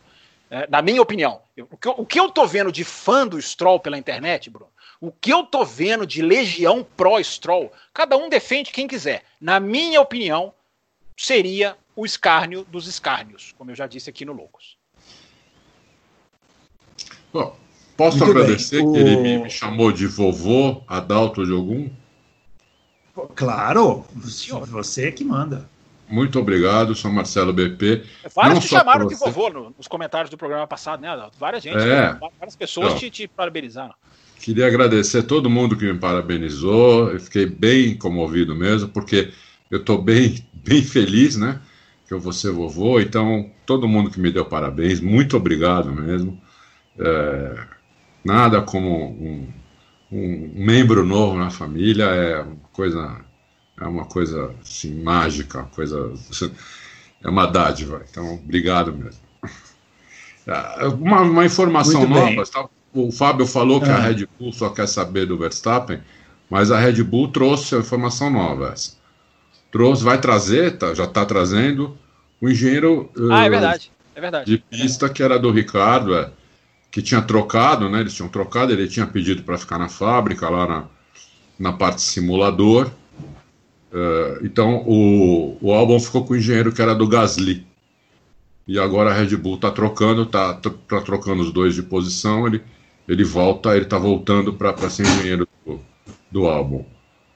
Uh, é informação, Ricardo, né? é. Só, só, só para deixar assim, quando eu falei Red Bull, só quer saber do Verstappen em termos de contratação de pilotos. Porque senão daqui a é. pouco vão achar que ela está prejudicando o álbum, como eu falei no programa passado. É claro que não, é claro que os caras querem que o cara marque ponto, e aí essa informação aí vai em conta. Estou falando em contratação, né? Eles têm o Verstappen, eles não querem contratar mais ninguém. É isso que eu quis dizer. É. Então, mas isso aí pode ser que pode ser que dê uma melhorada no álbum, né? Sim, Porque, sim, ah, sim, né? sim. O, o, o, Ricardo falou que a, uma das razões que ele saiu da, da Red Bull foi essa, que o cara saiu também. Não sei até, até que ponto isso é verdade, mas ele falou isso. É isso. Muito bem. O, última pergunta aqui sobre a Racing Point, o David Santos. É, a Aston Martin pode se constituir como a segunda força do grid 2021, tendo em vista da, a boa base que ela está construindo? A base é a mesma, né? O chassi é, vai ser a base mesmo, é só lembrando. É, é verdade. Pô, eu acho Mas que pode, poder né? pode. Poder é. pode. Eu, eu ainda acho que não pode descartar Red Bull, mas, mas, mas poder pode, não tem dúvida. É, eles eles eles estão disputando aí com com, com, com Verstappen, né? O, os dois, tanto Pérez quanto o Stroll. Vamos ver é, como é que vai ser em Silverstone agora, se a Red Bull melhora. Né? Como piloto, o, o Verstappen tira 100% do carro. Né? Se bobear, ele tira 101% do carro. Mas é, se o carro, se, o, se o 101% do carro for, for, não for suficiente, né? não adianta. Aí milagre não faz também. Aí a, aí a Racing Point vira. Que seria, o que seria uma surpresa assim. Quem ia imaginar isso? Mesmo depois da pré-temporada, quem ia imaginar isso? que a Racing. Todo é. mundo achando que a Racing pode ia ser, ia ser a quarta colocada, né? Fácil, tipo. Ela ia ser quarto fácil, atrás da Ferrari, Red Bull e Mercedes. Mas segunda colocada, quem imaginava isso? Eu acho que eles vêm muito fortes em Silverstone. Verdade. Silverstone é pista de conjunto e eles compraram um conjunto e a história da Mercedes lá é é, é, avassaladora. Então, é uma Mercedes, é. então eu acho que eles. Eu acho que se eu tivesse que apostar, eu acho que a, a Racing Point vem mais forte. Tem o fator Verstappen, realmente, mas equipe por equipe, do jeito que a Red Bull está perdida, baseando na Hungria, que foi a pista com curvas que a gente viu até agora, olha, a Racing Point vem forte, eu acho. É. Não é forte. bem. Né? O, forte. Agora, mudando aqui para a Red Bull, o Alberto Amorim pergunta diretamente para o Adalto. A Red Bull costuma é, começar todos os anos com um novo carro e esse carro é um avanço do ano anterior. Por que todos os anos a Red Bull começa tão perdida no campeonato? É, Essa é uma ótima pergunta. Tá falando ótima que a impressão, pergunta. Tá falando pergunta que a impressão de um que ele sempre começa. Ah. Fala. Fala, desculpa, Bruno, pensei que tivesse acabado. Não, é, não, tá falando, a impressão, a impressão que tem é que ela sempre começa o ano com um carro pior do que terminou o ano anterior. Impressão não é, é fato, é, né? É, é, é isso mesmo. Eu, eu não sei a resposta para isso. É, realmente, eu acho que o Adrian Newey, ele, ele faz as traquinagens dele lá e dá tudo certo no simulador, dá tudo certo no túnel de vento. Chega na pista, alguma coisa não dá certo. E aí vão, vão usando o campeonato para melhorar o carro. Realmente o segundo semestre da Red Bull sempre é. Mas desde a época do Vettel também já era assim, né? Teve um ano, então, acho que foi 2013, que ele ganhou no, todas Nove. as corridas depois do. Hã? Nove. Nove seguidas. Então. Nove seguidas, as últimas nove, não foi? Sim. Então, é inacreditável, entendeu? Então, é, eu não sei por que acontece isso. Mas eu chuto que é por isso. É, o carro dá certo no simulador, dá certo no túnel de vento, chega na pista, alguma coisa não, não funciona e tem que voltar lá para a prancheta e, a, e descobrir o que, que é, ou, ou, ou, se é uma coisa, se são algumas coisas, sei lá. Não, mas eu não sei dizer, eu não sei dizer porquê. Muito bem. É, o, a outra pergunta aqui do PHF1, falando sobre a Racing Point, o desenvolvimento do carro, a gente já falou aqui. É, se ela pode incomodar a Red Bull, a gente já comentou. E é isso, de Fórmula 1 ainda tem umas perguntas gerais para a gente fazer no final, mas vamos falar agora da história o, da moto, PH, né? O PH o... manda, o PH manda parabéns para o programa. Por que, que você não lê os elogios que, são, que eles fazem para nós? É uma modéstia? Você porque tem uma modéstia? Não dá tempo, aí. porque vocês dois não, falam pra caramba. É por isso. É. Ele faz um afago aqui a gente. É. Todos aqui estão dando parabéns ao programa, mas eu foco nas perguntas para dar tempo da gente fazer as perguntas de todos. Porque, como vocês sabem, a gente sempre sempre prioriza aqui fazer todas as perguntas, mas nem sempre é possível, não é mesmo? Sim, então, o PHF1, né? assim como vários outros aqui, estão dando parabéns ao programa. Ainda faltam é. algumas. É, aqui na Stock Car, o, o Siegfried, ele, ele já, eu já falei, né? Ele já me xingou bastante, que eu é, desvalorizo a Stock Car e tal. Tá certo, ele. E ele está muito. Ele tá, tá muito bravo comigo, falando que a Stock é mais emocionante que a Fórmula 1 e que, na opinião, merece sobreviver. E ele quer saber. Eu vi você desvalorizando. Ele quer saber se, se a gente.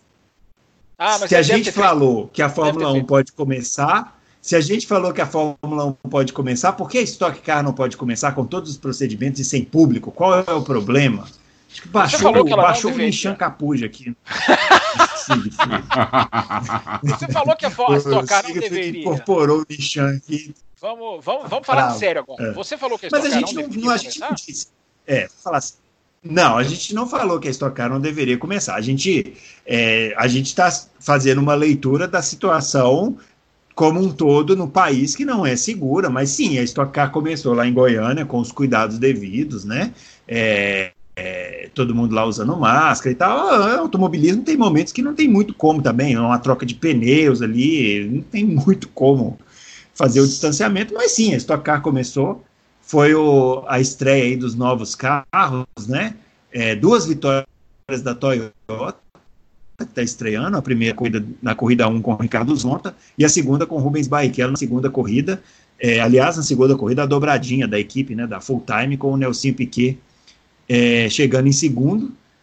Ah, sim, eu achei, é, aí vou passar a palavra para vocês também, mas dando a minha opinião, assim, eu, eu achei que os carros novos são bem mais bonitos do que os anteriores. É, é, tem um, o motor tem um ruído, um ronco mais bacana e tal. Mas assim, na dinâmica da corrida em si, achei que não teve muita mudança, não. Continuou mais ou menos a mesma coisa que a Stock Car já apresentava. O, o posto pés da Stock Car tem uma diferença de velocidade muito grande, então isso dá um anticlímax nas manobras de ultrapassagem. Mas tirando isso, corrida, as duas corridas foram boas. A primeira, a segunda sempre é melhor do que a primeira corrida na estoque. E é isso, né? Você, assistiu, Adalto? Assisti a segunda corrida. A primeira corrida não deu tempo de eu ver. Assisti a segunda, adorei, achei ótima corrida. É... Muito disputada. Eu gosto muito da estoque. Eu não, não tenho nenhum problema com a estoque. Sim. Acho, por exemplo, a estoque dá de 10 a 0 na NASCAR. Não tem nem comparação. Ih, rapaz. Muito mais legal. Desse, pra quê? É, muito mais legal. Não, é porque os nascazeiros me metem o pau, que metam. Tô vou chamar a turma do. Vou chamar Não, eu quero deixar hein? registrado que quem está falando isso é o Adalto. O vovô Adalto que está falando é, aqui. Você, de, você, de, nada, você, você diminuiu a NASCAR na sua coluna. Isso eu tenho, isso eu tenho a prova. Não, ninguém pode provar que fui eu que escrevi, as pessoas acham que foi o Adalto que escreveu, eu deixo acharem, tá tudo bem. Mas vai, Adalto, te corto. É, não, eu não tenho problema com isso. Já, já, já me chamaram de tudo aqui, anti-alemão, anti-Vettel, anti-não sei o quê, anti-não sei o quê. Me chamaram até de comunista lá no, no Twitter, não sei se vocês viram. Né? É, então dane-se. Pessoal, eu, eu gosto muito, eu gosto muito da história. Comunista foi ótimo. É, Achei a corrida espetacular, a segunda corrida. É, esse negócio de grid invertido é muito legal. É, os dez primeiros lá, muito legal. Tomara que eles não, não continuem com isso. Acho que vão continuar, porque está dando muito certo. Né? É, Rubinho ganhou, Nelsinho que largou do box. Do box na primeira corrida, não foi, Bruno? Da segunda. Foi, largou do box, que ele teve largou um problema lá na. Não sei se foi na, é. é. não sei se foi no diferencial. Teve algum problema que ele teve que é. largar do box. Escalou o pelotão na primeira corrida, conseguiu largar bem na segunda corrida e chegou em segundo lugar. Fazer isso na estoque é muito difícil. Muito difícil, né? É. Essa equipe full time. escalou o pelotão um, ultrapassando, né? Uma é, não, é, foi, foi na estratégia, é isso é, que eu ia não, falar é, agora. A equipe full-time, ela tem um domínio de estratégia impressionante. É. é. Fez a parada, mas não precisou abastecer, né, melhor dizendo. Isso, é. Mas depois ele teve, depois ele abasteceu, porque não dava para fazer as duas corridas.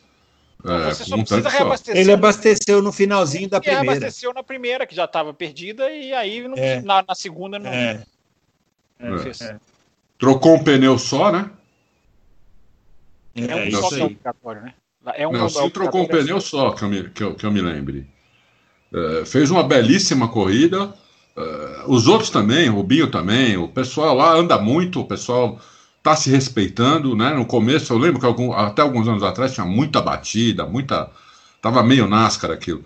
Agora eles estão se respeitando mais. Ainda dá uns totó, não tem jeito. Corrida de turismo tem totó, tem, tem troca de tinta, mas é o nível muito alto. Achei os carros bonitos. É, eu gostei de tudo, achei muito legal e vou assistir todas as corridas com certeza. E, e lá eu... aí sobre a estoque, Fábio. Pode terminar, Dalton. Eu acho não, que não, eu ia dizer lá, eu ia dizer lá que tem, eu tenho alguns pilotos é, favoritos, mas são tantos que é melhor não, não falar. ia ficar uma lista aqui de pilotos que eu gosto. É, Bruno, eu acho que. Vai, Fábio.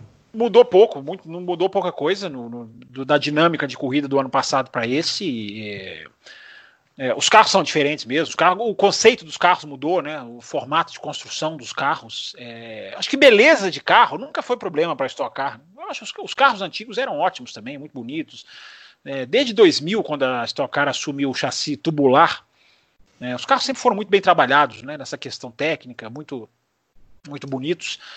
É, mas eu não gosto do modo como a categoria é conduzida. Eu continuo achando que a Stock Car é um produto encaixado para televisão, maltratado, mal é, é, trabalhado. Tem muito piloto bom, tem muita. Podia ter uma, uma dinâmica de corrida muito melhor. Essas, essas duas corridas coladas, é, somadas a uma geração de caracteres que eu não vou conseguir entender nunca. Por que, que os, o pessoal no Brasil não, não, não, não, eles não caiu a ficha deles? Que caracteres, geração de caracteres hoje você não tira mais da tela qualquer campeonato que se preze do mundo, você deixa lá os caracteres com as posições, com, com, com os tempos. No qualifying, na hora que estava terminando o qualifying, os caras tiram os caracteres da tela. Ou seja, você fica. Você volta para os tempos do Murray Walker. Você tem que depender do narrador te contar quem fez o primeiro, o segundo, o terceiro. É, isso atrapalha muito, sabe? Isso, isso, isso. A categoria tem um potencial enorme, tem bons pilotos é, tá aí vivendo um momento contra a pandemia que vai atrapalhar, vai estraçalhar o calendário da, da, da categoria. O, campeonato pode ter seis corridas só. Enfim, tudo isso a gente entende. É, agora, a categoria maltratada. Você estou aqui no site da categoria, não tem a informação da punição para o Ricardo Maurício até agora.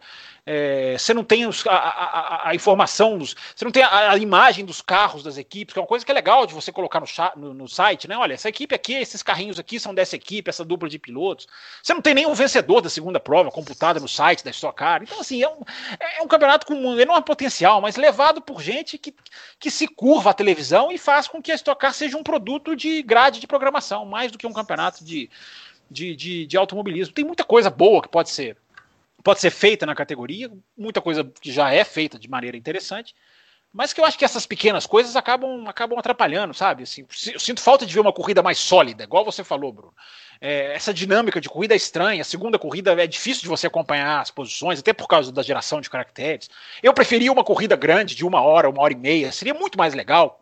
Corrida pura, vai lá, para no box. Agora, cada final de semana é um regulamento. Um você pode trocar pneu, um você tem que abastecer, um você pode trocar só um pneu, um você tem que trocar dois. Você nunca sabe exatamente qual é o regulamento do final de semana. Então, tendo essas coisas, espero que o Siegfried tenha tapado o ouvido, e não nem me ouvido falar nada aqui, mas uh, tem muita coisa que pode, pode, pode melhorar. É legal, tá, tá a Stock Car é, é, bacana, eu repito, sempre falo, né, o nível de pilotos da Stock Car é muito, é muito respeitável, É, mas o campeonato é, vai sendo mal gerido. A televisão não fala, né? É o que a Globo não mostra, né? A televisão não fala, mas o campeonato tinha 32 carros, caiu para 25. Antes da pandemia. Antes da pandemia.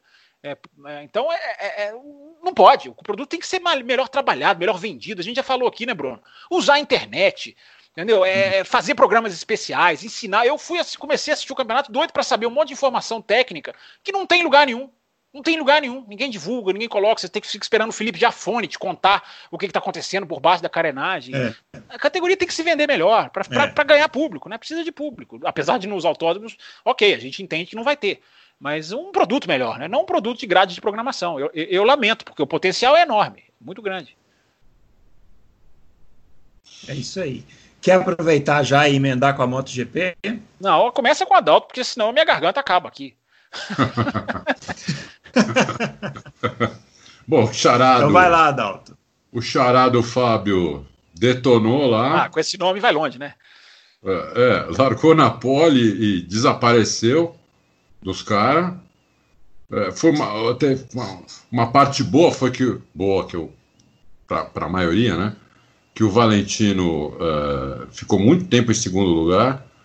Depois, no final ele não aguentou, acabou, acho que acabou os pneus e o Vinales eh, e, e, mais um, ele chegou em terceiro, né? Chegou, sim. É, o Vinales e mais um conseguiram passar ele na penúltima volta. E o, o, o Marques ia correr, mas aí ele não, não conseguiu, né? Até, ele até subiu na moto na sexta-feira, mas sábado. no sábado, é, desculpa, e não deu para ele, né? Ele falou, não, não, não dá e mas ele tentou. Eu achei também que. Achei aquilo.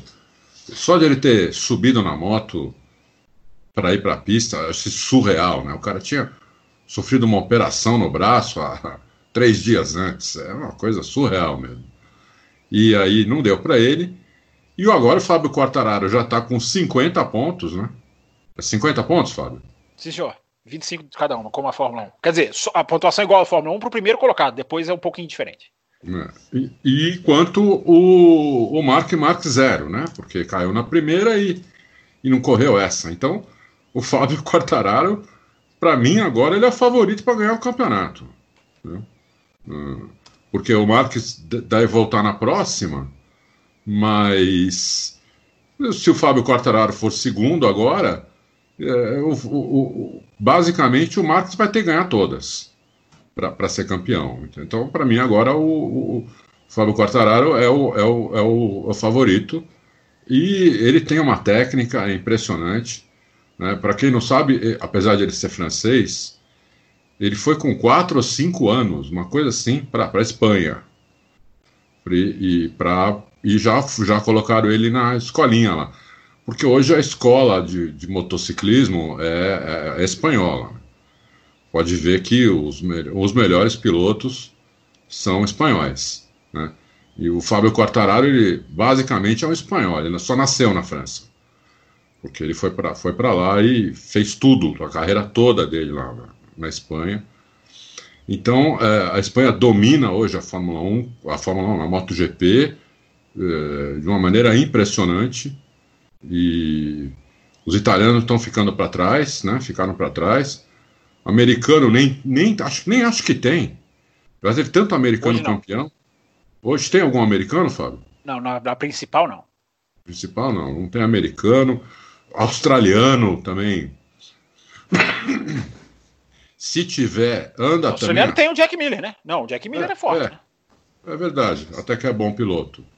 Mas é, é antes a, a, MotoGP era uma, tinha uma diversificação de pilotos, né? Você tinha campeão inglês, italiano, é, sul-africano, espanhol, é, australiano. Agora você agora você tá, tá numa fase que é, uma, é um campeonato espanhol, basicamente. Né? Então, é, é isso. O, a Espanha conseguiu fazer uma base ali muito, muito boa e e o, o, o Quartararo é um, é, um, é um francês espanhol que provavelmente vai ganhar. Provavelmente, se não ganhar o campeonato, vai ser segundo. E o ano que vem vai para a equipe de fábrica. E o, e o Valentino, pelo jeito, não vai parar nem assim. Vai para a equipe dele, né? O Valentino é um que não quer largar osso, hein? Nem Fábio. É, é, verdade. Vamos lá, vamos passar por partes então, Bruno. É, foi uma corrida, foi uma corrida de sobrevivência, impressionante, né? Uma corrida de 40 minutos parecia uma 24 horas de Le Mans, porque as motos foram quebrando e, os, e, e, e os, e, os, e o pessoal da, da frente, ali entre os seis primeiros, foi se alternando de uma maneira, quem chegava ali quebrava. Quebrou o, ba, o Banhaia, a gente estava gravando o, quem é esse Banhaias que eu nunca ouvi falar? Esse Banhaias é produto do Rossi, é cria do Rossi. O Rossi tem uma academia de pilotos que é, é fantástica, porque ele leva os caras para dormir no rancho dele. Ele tem um rancho na Itália, né? E ele tem uma hum. pista de terra que é super bem feita, estruturada.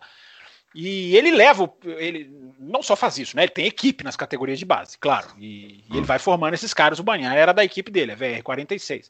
Mas ele leva, só de curiosidade, ele leva esses caras pro rancho dele. E lá no rancho dele tem tipo um vestiáriozinho. E tem os macacões de todo mundo. Tem o macacão do Morbidelli, tem o macacão do Banhar. Os caras já tem como se tivesse o vestiáriozinho deles lá. E o, o, o Rossi leva os caras para dormir lá e fala assim: não, a gente vai acordar e ir pra pista. E o Valentino Rossi fala que é uma delícia, que eles acordam e vão pra pista. E ele faz isso com uma série de pilotos, entre eles esses dois que eu citei, que estavam que estavam brigando com ele. Essa prova teve esse simbolismo, né? O, é. o Rossi foi pressionado tanto pelo Banhaia e ultrapassado, como pelo Morbidelli também, que é um ítalo, ítalo brasileiro, digamos assim. É italiano, né? A, imprensa brasileira gosta de chamar ele de brasileiro, mas ele é italiano com mãe brasileira. É, e corre com a bandeira do Brasil no capacete, enfim.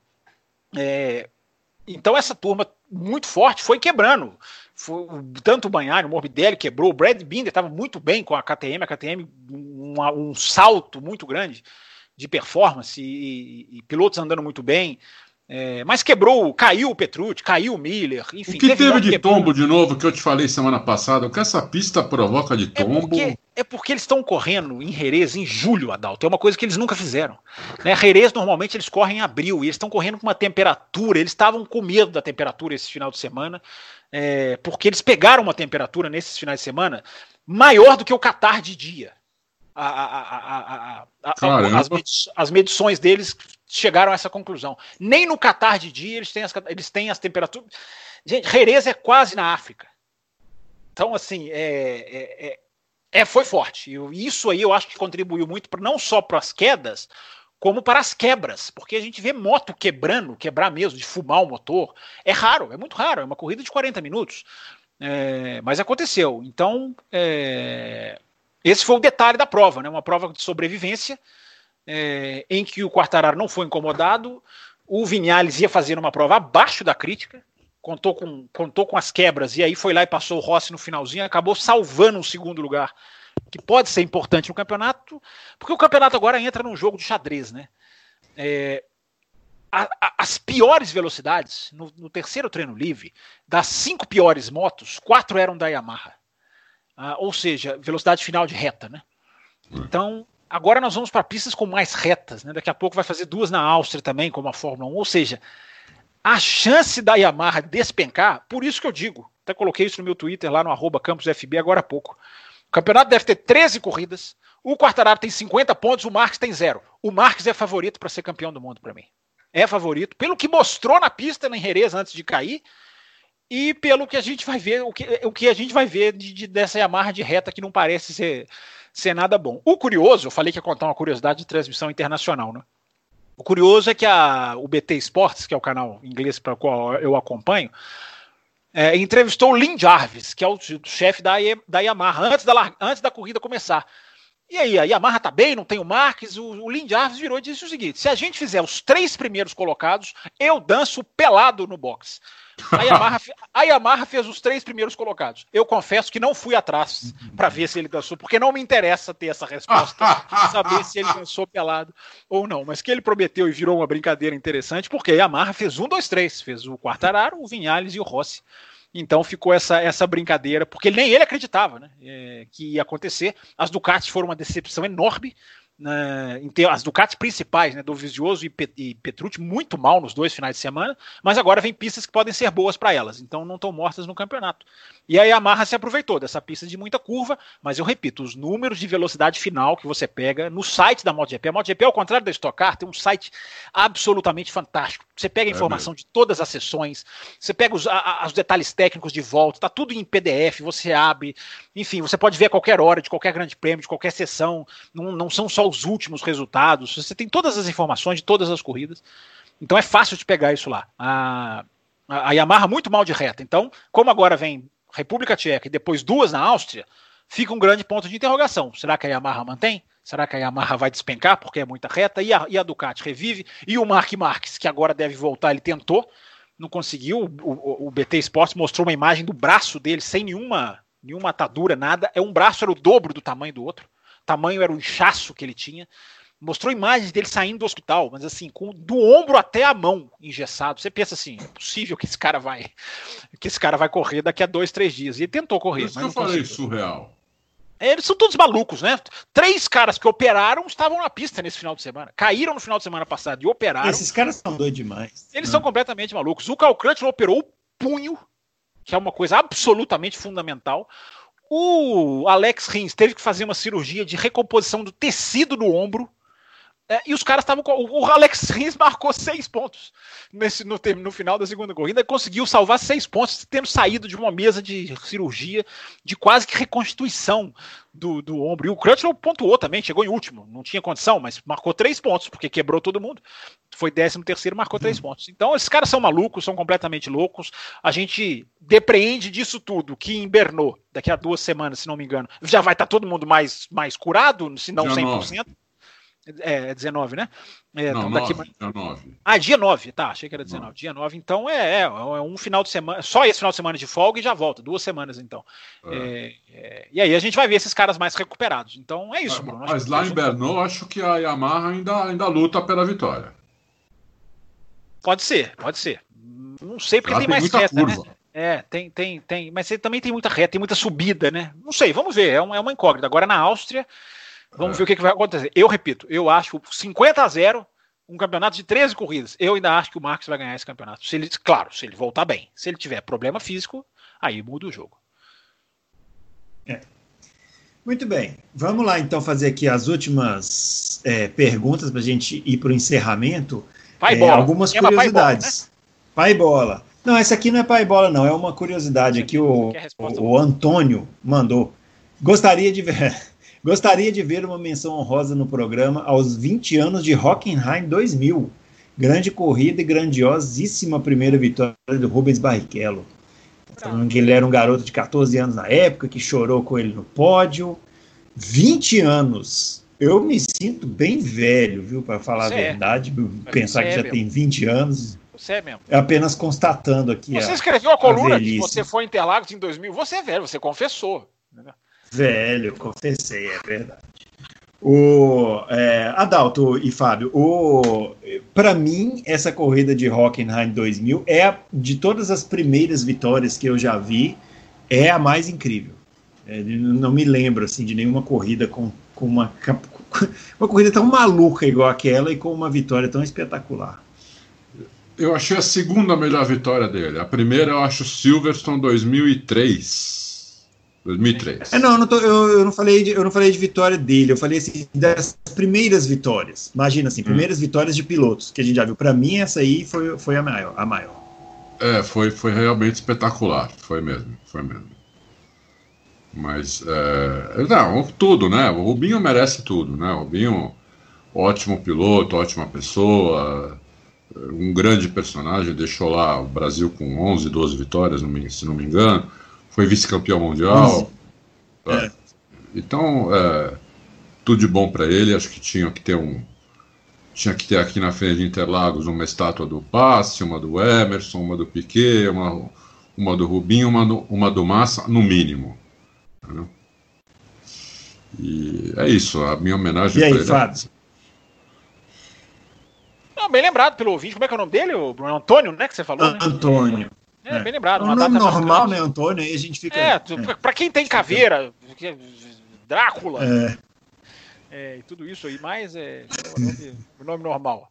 É, mas foi bem lembrado, sim. É uma, foi uma, é uma data legal. É uma, um tempo que o Brasil tinha piloto, né? Eu acho que isso é o mais é. simbólico. Né? O Brasil tinha representação na Fórmula 1, tinha, tinha, tinha gente lá. Isso aí, hoje em dia, acho que essa vitória ganha mais essa proporção porque não tem perspectiva nenhuma né, em termos de, de Brasil. Foi uma corrida bonita, sim. É, é, eu tenho algumas restrições com, quanto ao Barrichello, mas é um cara, sem dúvida nenhuma, que fez o seu, tem o seu valor, teve a sua, a sua história na Fórmula 1. Uma estátua eu não sei, mas tem uma história na Fórmula 1 que merece sim ser reconhecida. E essa, essa foi uma vitória muito surpreendente, o modo como ela se desenvolveu, a condição de pista, a surpresa. É, é uma vitória que marcou assim, largar em 18 né? É, mar, marcou muita gente por causa disso. Então, foi. E o velho Hockenheim também, né? sempre bom lembrar. É, nossa, é impressionante. Bom, ó, o Dan José, é, se vocês fossem o Jean Todt, o que vocês fariam para que a FIA não perca ainda mais credibilidade que já perdeu nos últimos anos? Como fazer para evitar que os times invoquem o modo Ferrari de punição secreta? Fábio Campos, se você fosse o Jean Todt, você renunciaria, não? Eu, eu se eu fosse. Não, se eu fosse o Jean Todt, eu, não ter, eu teria feito as coisas diferentes do que ele fez. Então eu não renunciaria. Eu, eu exerceria o meu poder para o bem, não para o mal. Nomearia, nomearia Adalto como ministro da Fórmula 1 e Bruno Aleixo como capitão do kart mundial. Então faria. Não, o Bruno, apesar da FIA não ter ingerência sobre a Indy, eu, eu inventaria uma maneira de colocar o Bruno como. como, como é. Mas é, eu, eu defenderia o esporte, simplesmente. Não, não faria nenhum tipo de acordo secreto. Né, trabalharia para que o esporte tivesse uma mentalidade como a gente viu na MotoGP esse final de semana, equipe satélite brigando com a equipe principal, os dois pilotos da Yamaha trocando freada sem nenhum tipo de, de ordens de equipe. Esporte puro e pleno, é só isso que eu defenderia. Eu acho que isso aí já seria um grande salto de, de, de qualidade para todo mundo e jamais faria um acordo secreto. Isso aí eu acredito que poucos seres humanos é, fariam, concordam com isso que foi feito de. Não, investiguei, descobri, mas não vou contar para vocês, não. Fica só entre nós aqui. Muito bem. O, o Mário Sérgio postou uma montagem lá na página de perguntas, uma foto do Vettel com o Raikkonen. Eu convido todos os ouvintes, e inclusive nós, a entrarmos lá para identificarmos. Ele pediu para a gente identificar qual o GP que aconteceu essa montagem que ele fez. É, aí tem que a, a, gente tem que entrar lá mostrar isso, isso aqui, é, no isso áudio, aqui é, é meio complicado. É, mas essa foto, eu estou vendo ela aqui, isso aqui é Bahrein 2013, se eu não estou enganado. Então Uau. matou aí a sua. A, sua... a, a, a, a Red Bull ganhou. A Red Bull ganhou com as duas Lotus em 2012. O Vettel ganhou com Romain Grosjean e, e Raikkonen de Lotus. O mesmo pódio em 2012 e 2013.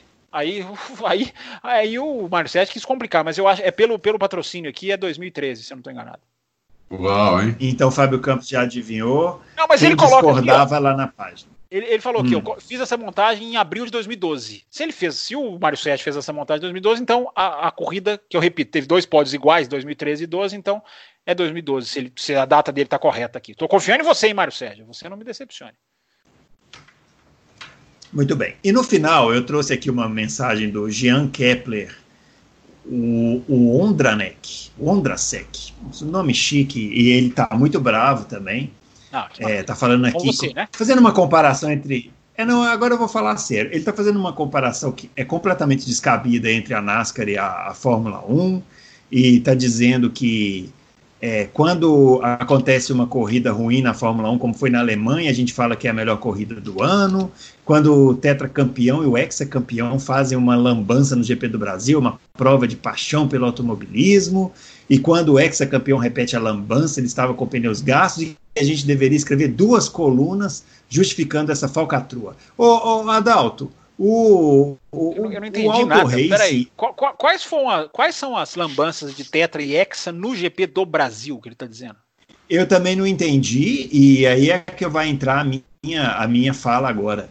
É, eu não entendi a mensagem, me pareceu uma mensagem assim um pouco é, enigmática, mas o Adalto, o Auto Racing ele é um site que aceita receber colaboração aí dos, dos, dos leitores, ouvintes que Sim. quiserem escrever um artigo, podem mandar, não podem? Lógico.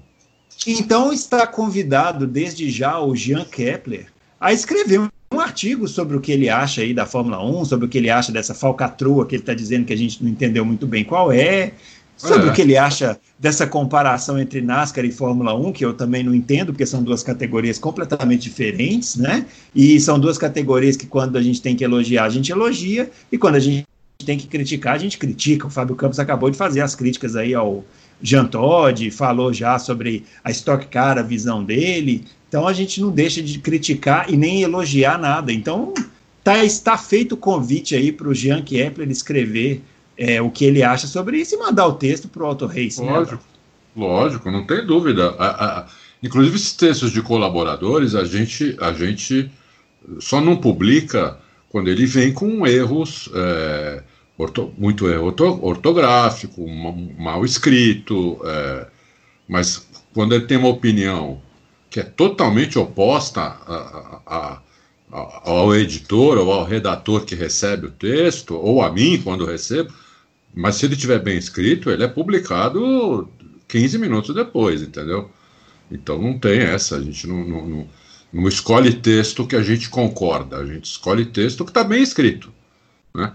Se tiver alguma barbaridade lá, erros históricos, ou, isso não, a gente não, não publica. E se tiver erro ortográfico, muito erro ortográfico também não. O resto está convidado, está convidado. É e o Autorrace, como entidade também, não desgosta da NASCAR, não gosta da Fórmula 1, não, não tem essa. O Autoracing, como entidade, ele gosta de todas as categorias, ele noticia o que é fato em todas as categorias. E aqui no Loucos, ou na minha, ou na minha coluna pessoal, ou na coluna pessoal do Bruno, a gente dá nossas opiniões, né, é, que são baseadas em, em fatos que a gente vê, em fatos que a gente interpreta, em gosto pessoal também, muitas vezes, mas não tem nada a ver com, com as notícias, com as matérias do Auto Racing e nem a ver com os textos de colaboradores. Ele pediu para eu apostar aqui no vencedor de Bristol. Eu aposto sempre no JJ, uh, Jean. Para mim, Jimmy Johnson vai ganhar todas as corridas. Faz tempo que não acontece isso, mas eu continuo apostando nele. Assim, sem, não aposto dinheiro, né? Mas assim, apostar de brincadeira eu aposto nele. Muito bem. Só, é só, só, uma, só uma ratificação rapidinho aqui. Eu li, eu localizei aqui o comentário dele. Fala quando. É, ah, NASCAR bate-bate, mas quando acontece pior na Fórmula 1, como na Alemanha, é a melhor corrida do ano. É, só para deixar claro, Jean, eu jamais chamei a Alemanha de a melhor corrida do ano passado. Eu entendo que as pessoas gostem pelo atrativo da, da variação de resultado se for de bate-bate, eu concordo com você. Eu não, eu não, não, isso não me faz achar que a corrida foi melhor, mas eu já disse aqui no Loucos, não sei se você escuta a nossa edição regularmente. Para mim, a melhor corrida, aliás, esse é o momento ideal para falar isso, né? A melhor corrida de 2019, para mim, foi o Grande Prêmio da Inglaterra, disparado, pela destreza de Verstappen, de, de Leclerc, da briga das duas Mercedes no comecinho da prova. É, só para deixar claro, tá? É a melhor corrida, a Alemanha é a melhor corrida do ano, não é para todo mundo, não é unanimidade isso. É, muito bem, é isso aí, senhores. A gente ah, vai encerrando eu, então a nossa oh, edição. Bruno, deixa eu encerrar com uma homenagem aqui. É, hoje faleceu um colega é nosso é aqui. É verdade. O Rodrigo uhum. Rodrigues. É um cara muito gente sim, boa, sim. muito bacana, de 45 anos. Ele, ele contraiu o coronavírus, estava sendo tratado em casa. Só que uma das coisas que o coronavírus faz é ele engrossa o sangue, né? Por isso que estão dando anticoagulante para todo mundo que contrai o vírus. Ele estava sendo tratado em casa, é, porque ele não estava muito mal, só que ele teve uma trombose cerebral, foi correndo para o hospital, fez uma cirurgia e não, não resistiu. Então eu queria deixar meu, meu, meu respeito aqui pela, pela família dele, é um cara bem bacana, jornalista esportivo, que nem, que nem a gente. É, meu, meu, meus sentimentos para toda a família dele. É, que as pessoas entendam que não é só. O, ouvinte do Loucos entende as nossas ironias, né? Claro que não é só uma gripezinha, jamais, senão a gente não estaria toda, praticamente toda semana aqui Nossa. lembrando da gravidade da coisa. Tá aí um exemplo da gravidade da coisa que foi, infelizmente, deixou aí a imprensa esportiva brasileira. Muito bem, é isso aí. Bem lembrado, a gente vai chegando ao final da nossa edição aqui e voltamos na próxima semana com mais Loucos por Automobilismo. Grande abraço para todo mundo e até lá.